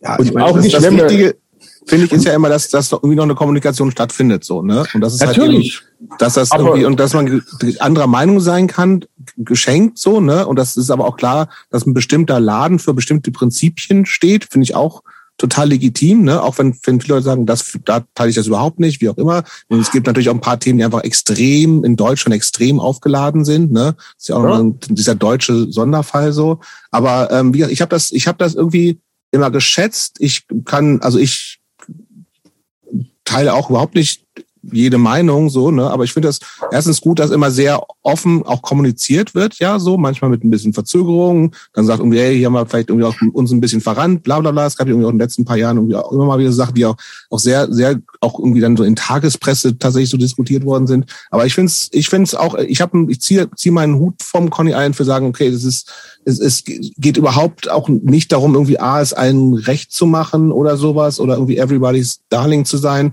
sondern irgendwie auch immer klar zu sagen, ey, wir, es ist hier, wir reden über ganz viele Themen, wir, wir bleiben irgendwie in, in Bewegung, wir haben ein paar Prinzipien, die sind aber auch irgendwie alles nicht, sozusagen nicht unumstößlich und wir sind eigentlich auch immer so gut es halt geht, ne? Und auch da wieder in, in, in Social Media Zeitalter kann man es auch nicht allen recht machen, sind wir aber erklären wir, warum wir was machen, äh, und warum, was unsere Meinung ist. Und wenn das tatsächlich irgendwie auch Konsensmeinung ist, dann wissen wir auch alle, wie, wie schwer das überhaupt ist, überhaupt eine Konsensmeinung zu kriegen. Und das, da würde ich, ziehe ich auch meinen Hut vom Conny ein. Also ohne, ich habe da, habe zu vielen Sachen, ich, diese ganze Eu-Geschichte, ne, da habe ich auch nicht so einen Bezug. Weiß ich, ich habe ja eure Sendungen so. gehört, also zum Beispiel Basti Crack, da war der ja auch erstmal sprachlos, wo der gesagt hat, äh, kommt bei Daddy vor und äh, bei Hammerhead, wo der meinte, der nette Mann, äh, war der auch erstmal still. Ja, ja. Moment, genau, aber das ist ja vollkommen. Wovon redest du? Weil hier, wir, also, wir sind vielleicht nicht so die Nummer eins euer Experten, aber Nummer mindestens schon, oder was? Mindestens nein, Nummer zwei und drei.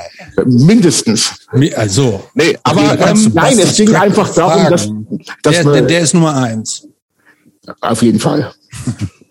Ja. Lass, Nein, aber bisschen, äh, ich meine, dieser Diskurs oder diese, ja, darüber auch zu diskutieren und verschiedene Meinungen zu sehen und vielleicht auch den Kontext zu sehen. Ja, absolut. Ja. Na, ist ja klar. Das ist wichtig. Ja, absolut. Also ich würde mich niemals vergleichen, also beste Beispiel, böse Onkels. Ähm, ja, die habe ich früher gehört, weil die einfach auch äh, gegen den Staat waren. Also die, die haben jetzt nicht unbedingt für Sozialismus und äh, Diktatur des Proletariats gesungen. Und ähm, die habe ich genauso gehört wie neben VKJ und OHL und mhm. Bauhaus mhm. und äh, Killing Joke, also das, was man halt gekriegt hat. Natürlich mhm. gab da auch viel Mist, was man weggeworfen hat, aber ja, das sind Sachen, die ich äh, verinnerlicht habe oder die, mit denen ich groß geworden bin. Aber ich war nie, niemals auf einem Böse Onkels Konzert bis vor drei Jahren oder vier Jahren. Niemals, weil ich ganz eindeutig gesagt habe, ich gehe dort nicht hin. Ich will mit diesen Doofheinis nicht ja, ja. hinstellen.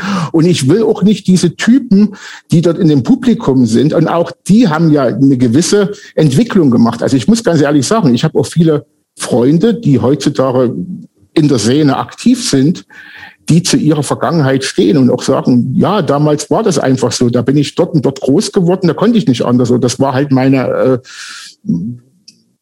ja, meine Prägung auch teilweise zu überleben Anfang der 90er. Also wenn man in Grünau war und man war Punker, da war die Wahrscheinlichkeit sehr hoch, dass man dann jeden Tag verprügelt wird. Mhm. Aber ja, aber ich wollte niemals mit denen zusammen. Ich weiß noch, wo die das Abschiedskonzert gegeben hatten, hätte ich mit hingehen können. Einfach mit Bands, die dort gespielt haben. Ich bin nicht hingegangen, obwohl ich in der Psychotherapeutenausbildung an dem Wochenende nur gutes Stichwort eine Stunde weg war. Willi. Und, ich würde ja. gerne mal tatsächlich äh, so ein bisschen so einen kleinen Sprung machen, weg vom Con Island, weg von Onkels. Ja. Zu, zu Darum geht's nicht. Wieder. Nein, ich wollte bloß das mal klar machen, dass es halt ja, ja, nee, ist, dass gut. man redet. Genau. Äh, ja. Ähm, ich würde tatsächlich ganz gerne mal äh, zu deinem Job kommen. Also du okay. bist Kinder- und Jugend Jugendpsychotherapeut. Ja. Korrekt? Mit eigener okay. Praxis in Leipzig. Ja, niedergelassen, ja. Niedergelassener Arzt. Du hast in der Zwischenzeit auch einen Doktor gemacht. Was war denn das Thema? Wie hieß deine Doktorarbeit? Meine Doktorarbeit hieß äh, Applikation eines Konzentrationstrainings mit Entspannungstechniken äh, bei konzentrationsgestörten Kindern und Jugendlichen mit Hinblick auf äh, organischen äh, Vorerkrankungen. Es geht doch nichts über so einen kurzen, knackigen Titel von der Doktorarbeit, oder? Catchy, würde ich sagen. Ja. Ich habe doch gesagt, ich habe ADHS gehabt als Kind. Ja, erzähl uns mal davon. Also was, was, was für, was für Kinder und Jugendliche kommen zu dir? Warum kommen die? Moment, Moment, Moment, ganz kurz bevor wir da hinkommen, ich würde noch was Zusätzliches ergänzen wollen, weil also ich muss ähm, vielleicht äh, das, nee, jetzt, jetzt ich will nicht kurz, ich, ich, ich, jetzt habe okay. ich ganz kurz das Wort und zwar was man ja zu dir wissen muss ist du hast ja noch auch ein paar Zusatzqualifikationen nämlich du machst autogenes Training Jakob ja Jakobsonsche Relaxionstherapie, die berühmte PMR, Hypnose. Mhm. Das fände ich gut übrigens, wenn wir nachher vielleicht so eine kleine Hypnose, Hypnose. noch machen können. Dann bist du Neurodermitis-Trainer, ähm, Fachtrainer im Bereich Rheumatologo äh, rheumatologischer Patientenschulung. Ähm, dann hast du eine Trainerausbildung Mini-KISS-Konzepttherapie gemacht.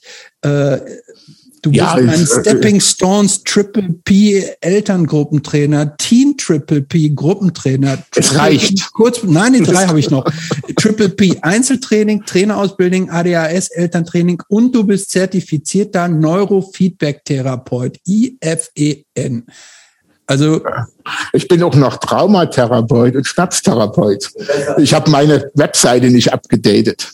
Siehst du? So, und jetzt erzähl uns mal, was du so, ähm, in, wie, wie sieht dein Tagesablauf aus? Was machst du täglich?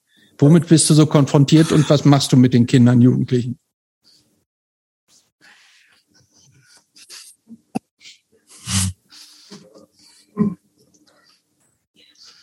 Ja, also ich fange meistens um acht an und arbeite bis frühen Abend mit Pausen. Also es hängt ja logischerweise bei Kindern und Jugendlichen ist ja häufig eine Schulproblematik mit drin. Und dadurch, dass man die ja dann nicht aus dem Setting rausnehmen will, jedenfalls ich nicht, dann die meisten Sachen Nachmittag ablaufen, wenn die Schule vorbei ist. Und ich habe mich so ein bisschen ja, in Anführungsstrichen spezialisiert. Ja, also ich habe früher äh, konsiliarisch in einer Kinderreha-Klinik gearbeitet. Also konsiliarisch heißt, ich hatte meine eigene Praxis und die haben mir dann als freien Mitarbeiter, also ich bin dann in die Klinik gekommen, habe dort bestimmte Tätigkeiten ausgeführt, Schulungen und dergleichen. Und hatte dann immer mehr Einblick in so organische Erkrankungen, die aber auf die Psyche und Lebensqualität sich niedergeschlagen haben. Und es hat mich interessiert. Ich wollte auch nicht jeden Tag irgendwie Verhaltensgestörte haben oder Essgestörte. Und habe dann mich so in diese organische Sache mit Psycho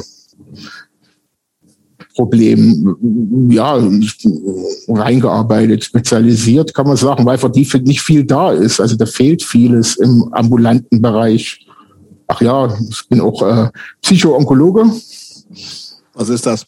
Klar. Es ist, äh, wenn man halt eine onkologische Erkrankung hat, also Tumor, Krebs und äh, ja, arbeite halt mit den Kindern, Jugendlichen und teilweise sind die jetzt nicht unbedingt selber mit einem Tumor betroffen, aber vielleicht Familienangehörige halt auch mit dem Umgang oder Tod sterben. Das ist halt auch nicht unbedingt ein Thema, was da, was man so jeden Tag haben möchte in einer Psychotherapeutenpraxis.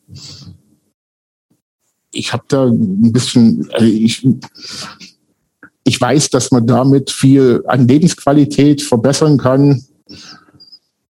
Und dass es von den Patienten wertgeschätzt wird.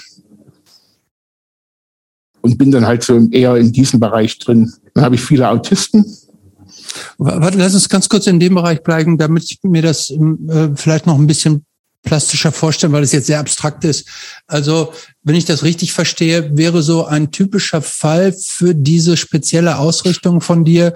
Ähm, wir haben eine Familie, sagen wir mal, ein Elternteil ist ähm, unheilbar erkrankt mhm. und die psychische Auswirkung, die das, sagen wir jetzt mal, auf ein jugendliches Kind oder ein Kleinkind hat, ja. praktisch mit der mit und der, auf die ganze Familie, also oder auf die ganze Familie praktisch damit konfrontiert zu sein, ein Familienmitglied zu haben, von dem, sagen wir jetzt mal, relativ sicher ist, dass es stirbt und du kümmerst dich dann um die Familie, um die so ein bisschen einzufangen von diesem Trauma oder von diesem Schock oder wie man es auch immer nennen will. Ist das so ein typischer Fall? Habe ich das richtig wiedergegeben? Ja, Umgang und Verarbeitung mit Krankheit, mhm. Tod und Sterben, teilweise Abschied nehmen. Mhm. ob das jetzt jemand familienbetroffen ist oder ob das der Patient selber ist oder die Patientin. Mhm. Ja. Und kann, kann man das in drei Sätzen sagen oder in vier Sätzen sagen, was du dann genau mit denen machst? Nee. Nee.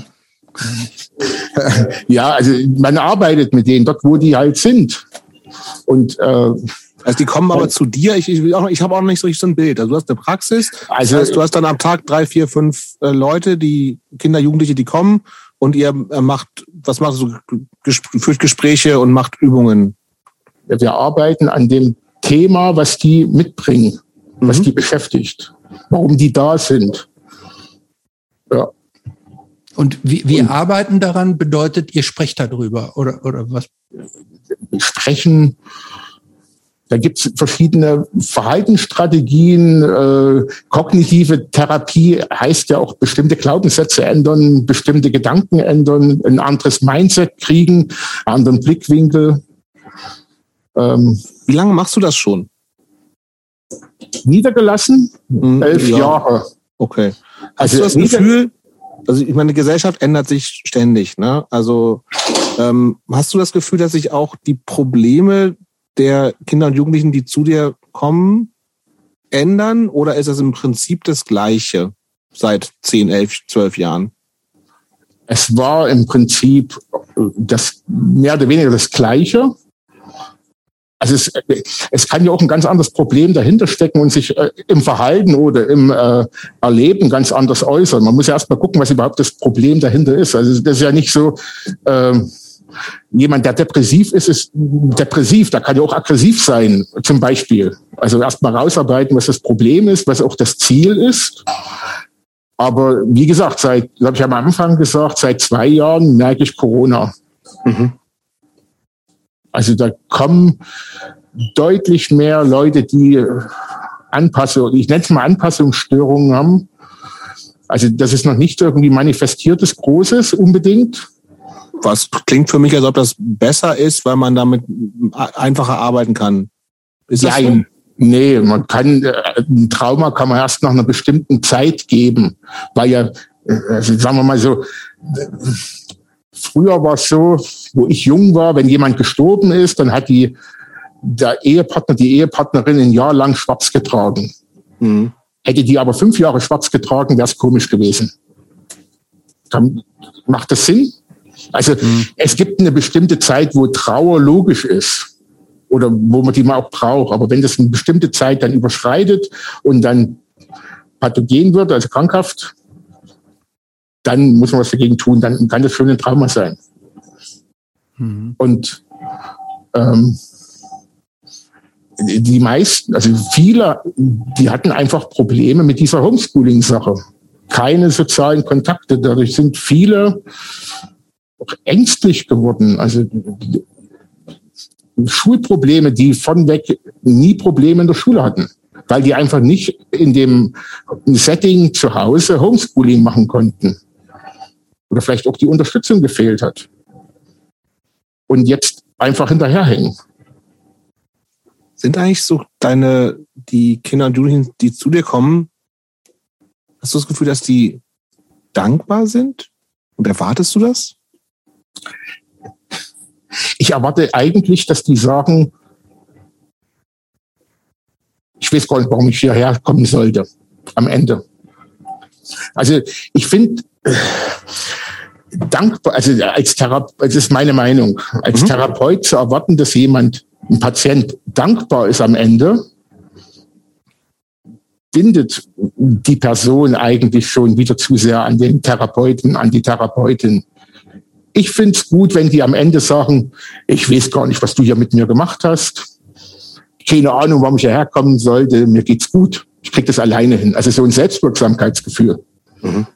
Das finde ich viel wichtiger, als wie jemand, der sagt, ich brauchte unbedingt dich und Danke und äh, Therapie, Hurra, weil dann auch so häufig das Gefühl ist, ich ohne Therapie kann ich nicht sein.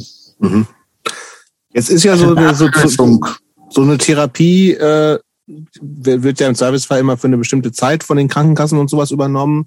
Ähm, wie oft hast du das Gefühl, dass du sagst, aber ey, eigentlich würde ich die Leute jetzt lieber noch nicht sozusagen von mir gehen lassen, weil die brauchen eigentlich noch mehr Unterstützung? Also ich habe Patienten, die sind bei mir schon seit zehn Jahren. Also es gibt Möglichkeiten und äh, ja, das ist, äh, weil manche brauchen das einfach, wo man ja bestimmte Angebote machen kann, dass man das ziehen kann. Ja, es gibt eine bestimmte Vorschrift, wie lang das läuft, aber dann gibt es auch Möglichkeiten, das zu verlängern. Und wenn das geht, mache ich das natürlich. Also wenn es mhm. notwendig ist. Aber ähm, ich finde es interessant, dass du sagst, dass du, dass du manche Patienten hast, die du schon, die du im Grunde zehn Jahre begleitest. Ähm, Aber nicht jede Woche. Also. Nee, okay, verstehe ich. Aber ähm, liegt das einfach daran, dass, dass das so komplizierte Fälle sind? Oder denkst du ja. auch manchmal, Mist, ich krieg nicht so richtig, ich krieg, krieg's nicht richtig hin? Also der, der müsste eigentlich schon geheilt sein. Also gibt es so, so, so, ähm, so Konstellationen, wo, ähm, wo du auch mit mit, mit dir und deinen Ergebnissen so haderst, weil es irgendwie zu lange dauert oder, oder die Dinge nicht so richtig greifen, wie sie greifen sollten, im, im besten Fall. Sicherlich gibt's das. Ich bin ja auch nicht der liebe Gott. Also mit dem Anspruch ranzugehen, ja, ich kann jetzt jedem helfen oder kriege jedes Problem gelöst, das wäre ja schon total verrückt. Mhm. Nein, manche brauchen das einfach, weil die so ja, ich will nicht sagen gestört sind, aber mhm. einfach so ähm, geschädigt sind. Mhm. Bei anderen das dauert einfach länger. Also eine, wenn jemand eine fette Depression mit einem Trauma hat und vielleicht auch noch in dem Setting lebt, wo immer wieder Retraumatisierung stattfindet, mhm. dann kann ich nicht von einer Heilung ausgehen. Das ist mir ganz mhm. klar, das geht nicht. Mhm. Aber ich kann begleiten, dass die den Weg aus dem Setting findet. Umgang damit finden. Verstehe, das begleiten. Ja. Das Problem ist ja bei Kindern und Jugendlichen, man hat ja nicht bloß den Patienten, die Patientin, sondern man hat ja die ganze Familie. Mhm. Und ich kann zu denen nicht sagen, äh, zieh doch mal aus. Mhm, Dann geht's dir besser. Das geht nicht. Mhm. Und da das, das, das muss ja fast schon doppelt so schwer sein, weil da ja gar nicht so viele Handlungsmöglichkeiten in der Tat bestehen. Also das, das äh, gerade wenn du sagst, das Setting ist häufig ein total wichtiger und ausschlaggebender Faktor dafür, dass es schlecht läuft. Aber genau das kann man ja gerade bei Kindern und Jugendlichen nur sehr schwer ändern. Richtig. Hm. Ja. Hm. Es ist, ich finde es äh, schwieriger, als wie wenn man jetzt einen Erwachsenen hat. Da kann man sagen, ja, löst dich daraus, nimm dir eine eigene Wohnung. Das ist auch nicht so einfach gesagt, logisch, aber ähm, man hat halt nicht den ganzen Rattenschwanz dran. Mhm. Ähm, kannst du eigentlich jetzt nochmal für, für uns Laien den genauen Unterschied erklären? Äh, was macht eigentlich ein Psychologe und was macht ein Psychotherapeut? Du bist ja Therapeut. Was ja. ist genau der Unterschied in der, in, in der Herangehensweise und in der Also ein Arbeit? Psychologe hat einfach nur, einfach nur kann man auch nicht so sagen, der hat ein Psychologiestudium gemacht. Und der darf, also kann nicht therapeutisch arbeiten als Psychotherapeut, weil die Psychotherapeutenausbildung, man sagen könnte, das ist wie eine Facharztausbildung. Mhm. Und es gab jetzt eine Umstellung in der Ausbildungsordnung. Jetzt ist es so, man muss äh, den universitär machen, erstmal Psychologie und mit Master irgendwie Psychotherapie und dann darin den äh, in dem Rahmen halt die Ausbildung machen. Ah, okay. Also es ist mehr ärztlich. Also man muss eine Approbationsprüfung machen und so. Also ein Psychologe ist kein Psychotherapeut, aber ein Psychologe kann Psychotherapeut werden. Mhm. Der große Unterschied, was ich so immer mitkriege, wo viele Leute fragen, was ist denn der Unterschied zwischen einem Psychiater und einem Psychologen, äh, Psychotherapeuten? Mhm. Weil also der Psychiater ist halt äh, ärztlicher Kollege, Kollegin und die machen auch die medizinische Behandlung. Wir ah, das heißt also, bei dir gibt's überhaupt keine Pillchen oder, oder Medikamente? Oder auch? Nein, ich kann keine Medikamente verschreiben als Psychotherapeut, mhm. aber ich muss die äh, oder ich sollte natürlich, wenn das notwendig ist, äh, die dafür vorbereiten und mit denen arbeiten, dass das not, also dass da so eine Compliance entsteht und dann mit dem Psychiater, dass der die dann verschreibt. Mhm, okay. Sag mal, dieses dein ganzer subkultureller Background, ne? Also auf deiner Homepage hast du ein schickes Hemdchen an. Läufst du äh, im Alltag auch mit Sheer Terror T-Shirt darum? Manchmal. Kommt das, kriegst du da irgendwie mal von entweder den Jugendlichen oder Eltern also oder sowas irgendwie Feedback? also ich das komisch? Ist das, ist das eher verstörend oder gibt es auch Anknüpfungspunkte im positiven Sinne? Also ich sag mal so, Jugendliche können, das klingt auch blöd, aber die riechen schon die Straße bei mir. Mhm. Und äh, ich habe auch schon viele Patienten und deren Eltern, oder besser gesagt deren Eltern, hier am Conner Island Eingang kontrolliert.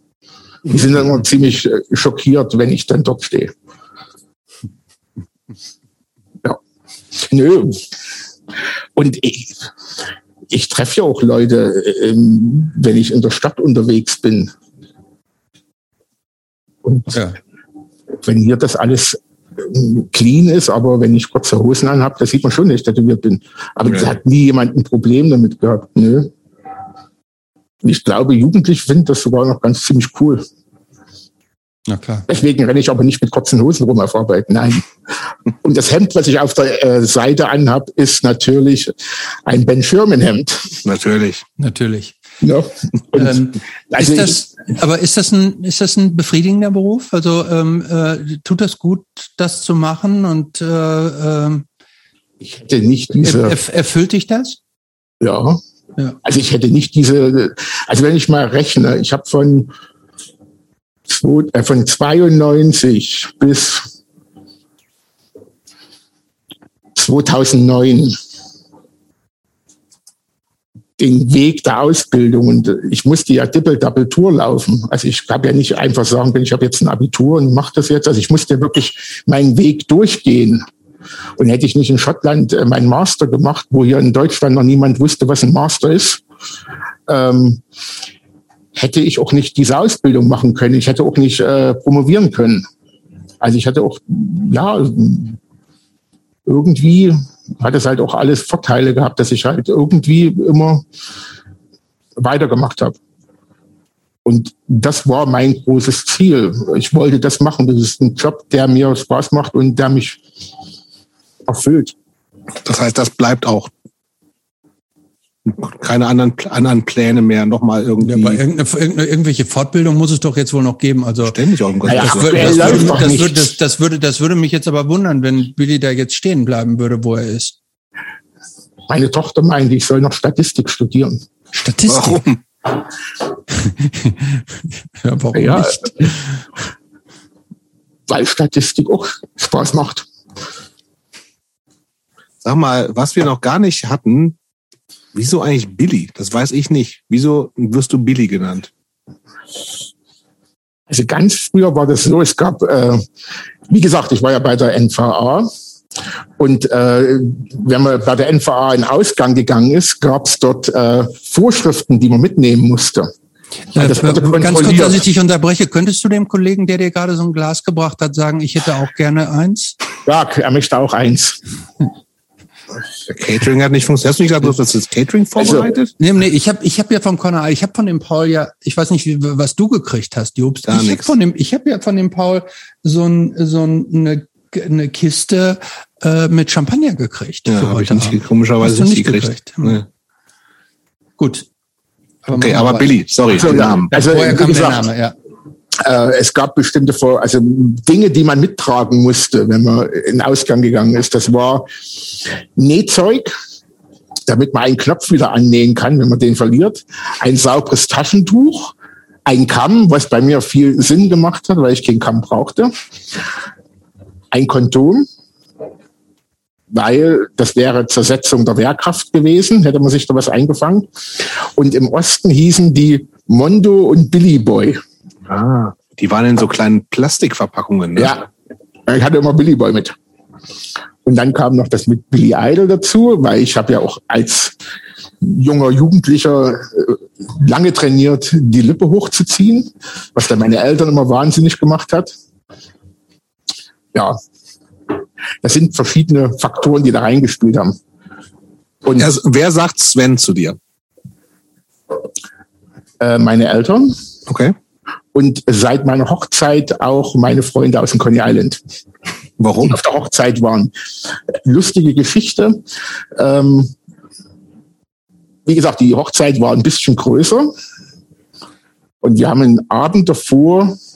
Wir haben doch auch Ignite gespielt, ne? Ja.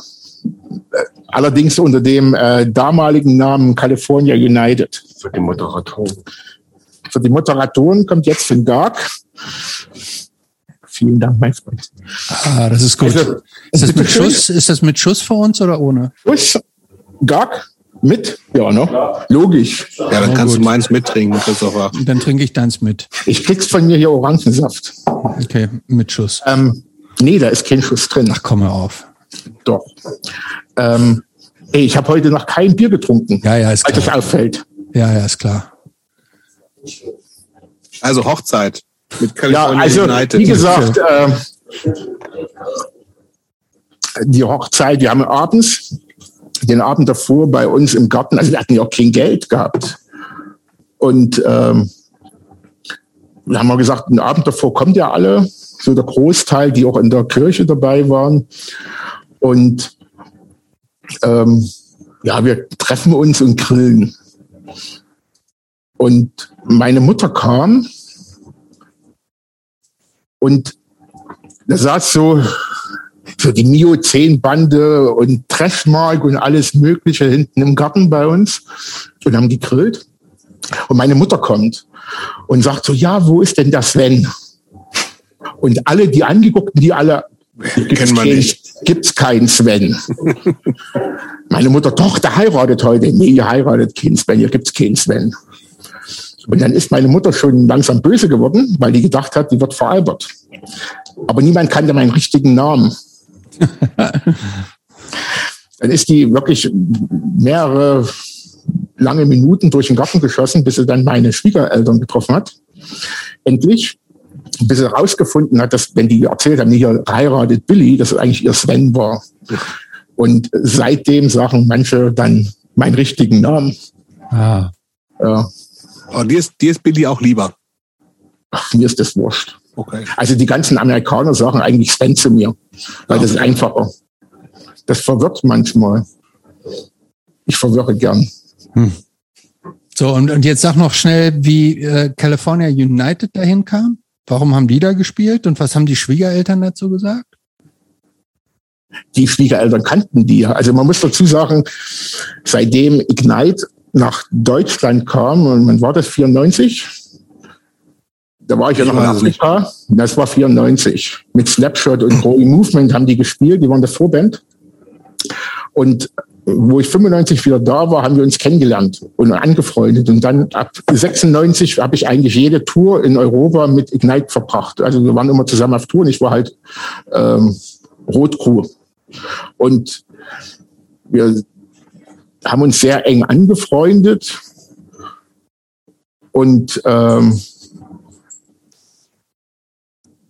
die, also Soli und Brett sind ja nicht bloß äh, Freunde, sondern das sind der Patenonkel meiner großen Tochter. Das waren meine Best Man äh, Trauzeugen. Mhm.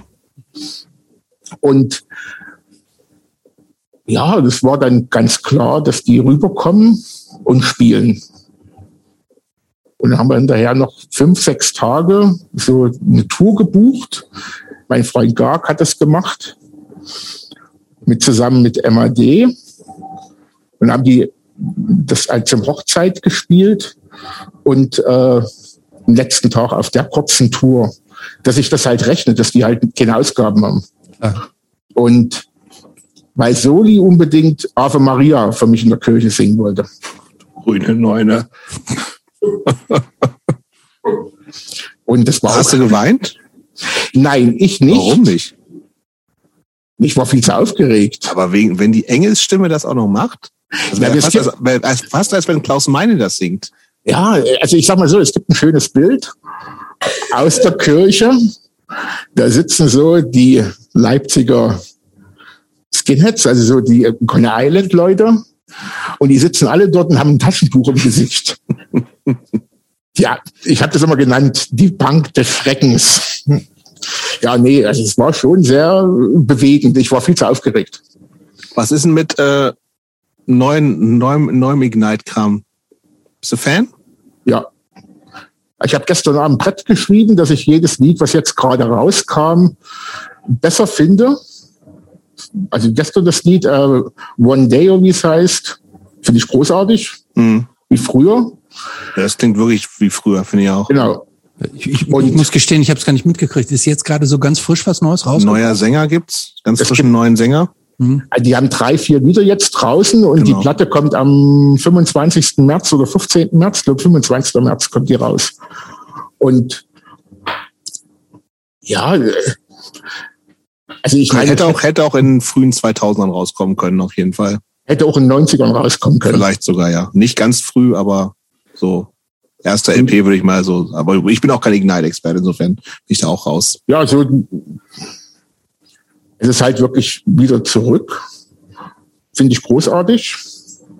Ich hatte meine Zweifel gehabt am Anfang, ob das funktioniert mit einem neuen Sänger, bis dann ich den Sänger gehört habe. Ich wusste auch nicht, bis, zum, bis die das offiziell gemacht haben, wer es wirklich ist. So ein Metal-Dude ist das irgendwie, ne? Ja, der ist Gitarrist bei einer Metal-Band, genau. Genau, ja.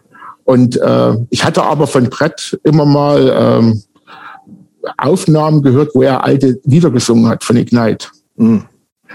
Und da wusste ich schon, dass es halt aggressiver ist und äh, so äh, dreckiger klingt als wie Soli. Ja gut, ich meine, wie viele und, Sänger ist das jetzt? Vierte? Fünfte? Jein, das ist eigentlich wäre es der vierte Jahr. Aber so kann man es nicht rechnen, weil. Warum denn Nel nicht? Ja, weil Nelson eigentlich auf dem Demo-Tape gesungen hat. Okay. Und aber klar war, dass der äh, das nicht machen kann, weil okay. der nicht touren will. Und dann hat Randy übernommen. Und da war auch klar, dass der das nicht machen wird. Das zweite Demo, weil der einen Studienplatz hat. Mhm. Und daraufhin haben die halt jemanden gesucht. Und das war dann Soli. Okay. Aber war nicht Ignite eigentlich auch ursprünglich Uniform Choice oder bilde ich mir das nur ein, dass da irgend so eine Überschneidung nee, ist, zumindest irgendwie? Das hat äh, Lost and Found äh, so als auch, sagen wir mal, Werbe Promotion äh, Zweck rausgeworfen. Natürlich äh, sind die mit denen verbändelt. Ja, Unity eher, ne? Aber Joe Foster war ja bei Unity. Genau. Ach, also richtig Unity, ja, das meinte ich auch. Ja, klar. Nelson hat zu dem Zeitpunkt bei Triggerman gesungen gehabt. Und dann äh, Brett hatte bei Matt Parade gespielt. Und Casey ist ja auch von früher so äh, Social Justice und mhm. die Ecke her. Und das soll die erst einfach bloß in, ja, ein Demo werden. Und das haben die halt irgendwie an Lost and Found geschickt. Und da hat er dieses Scared for Life gemacht, diese Platte. Und das sind ja die zwei Demo-Tapes. Auf der einen Seite singt Nelson, auf der anderen Seite singt äh, Randy. Okay, pass auf, Billy. Du darfst nur noch eine kalifornische Hardcore-Band für den Rest deines Lebens hören und eine New York Hardcore-Band. Welche wählst du jeweils? wo, wo, hast du, wo ziehst du denn gerade diese Frage her? Aus meinem omnipräsenten Brain. Mega.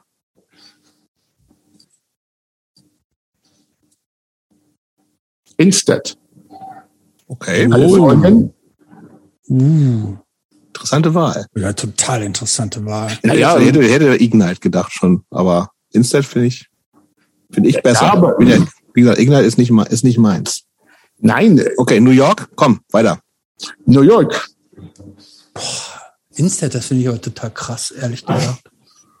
SFA. Oh, oh, eine interessante Wahl.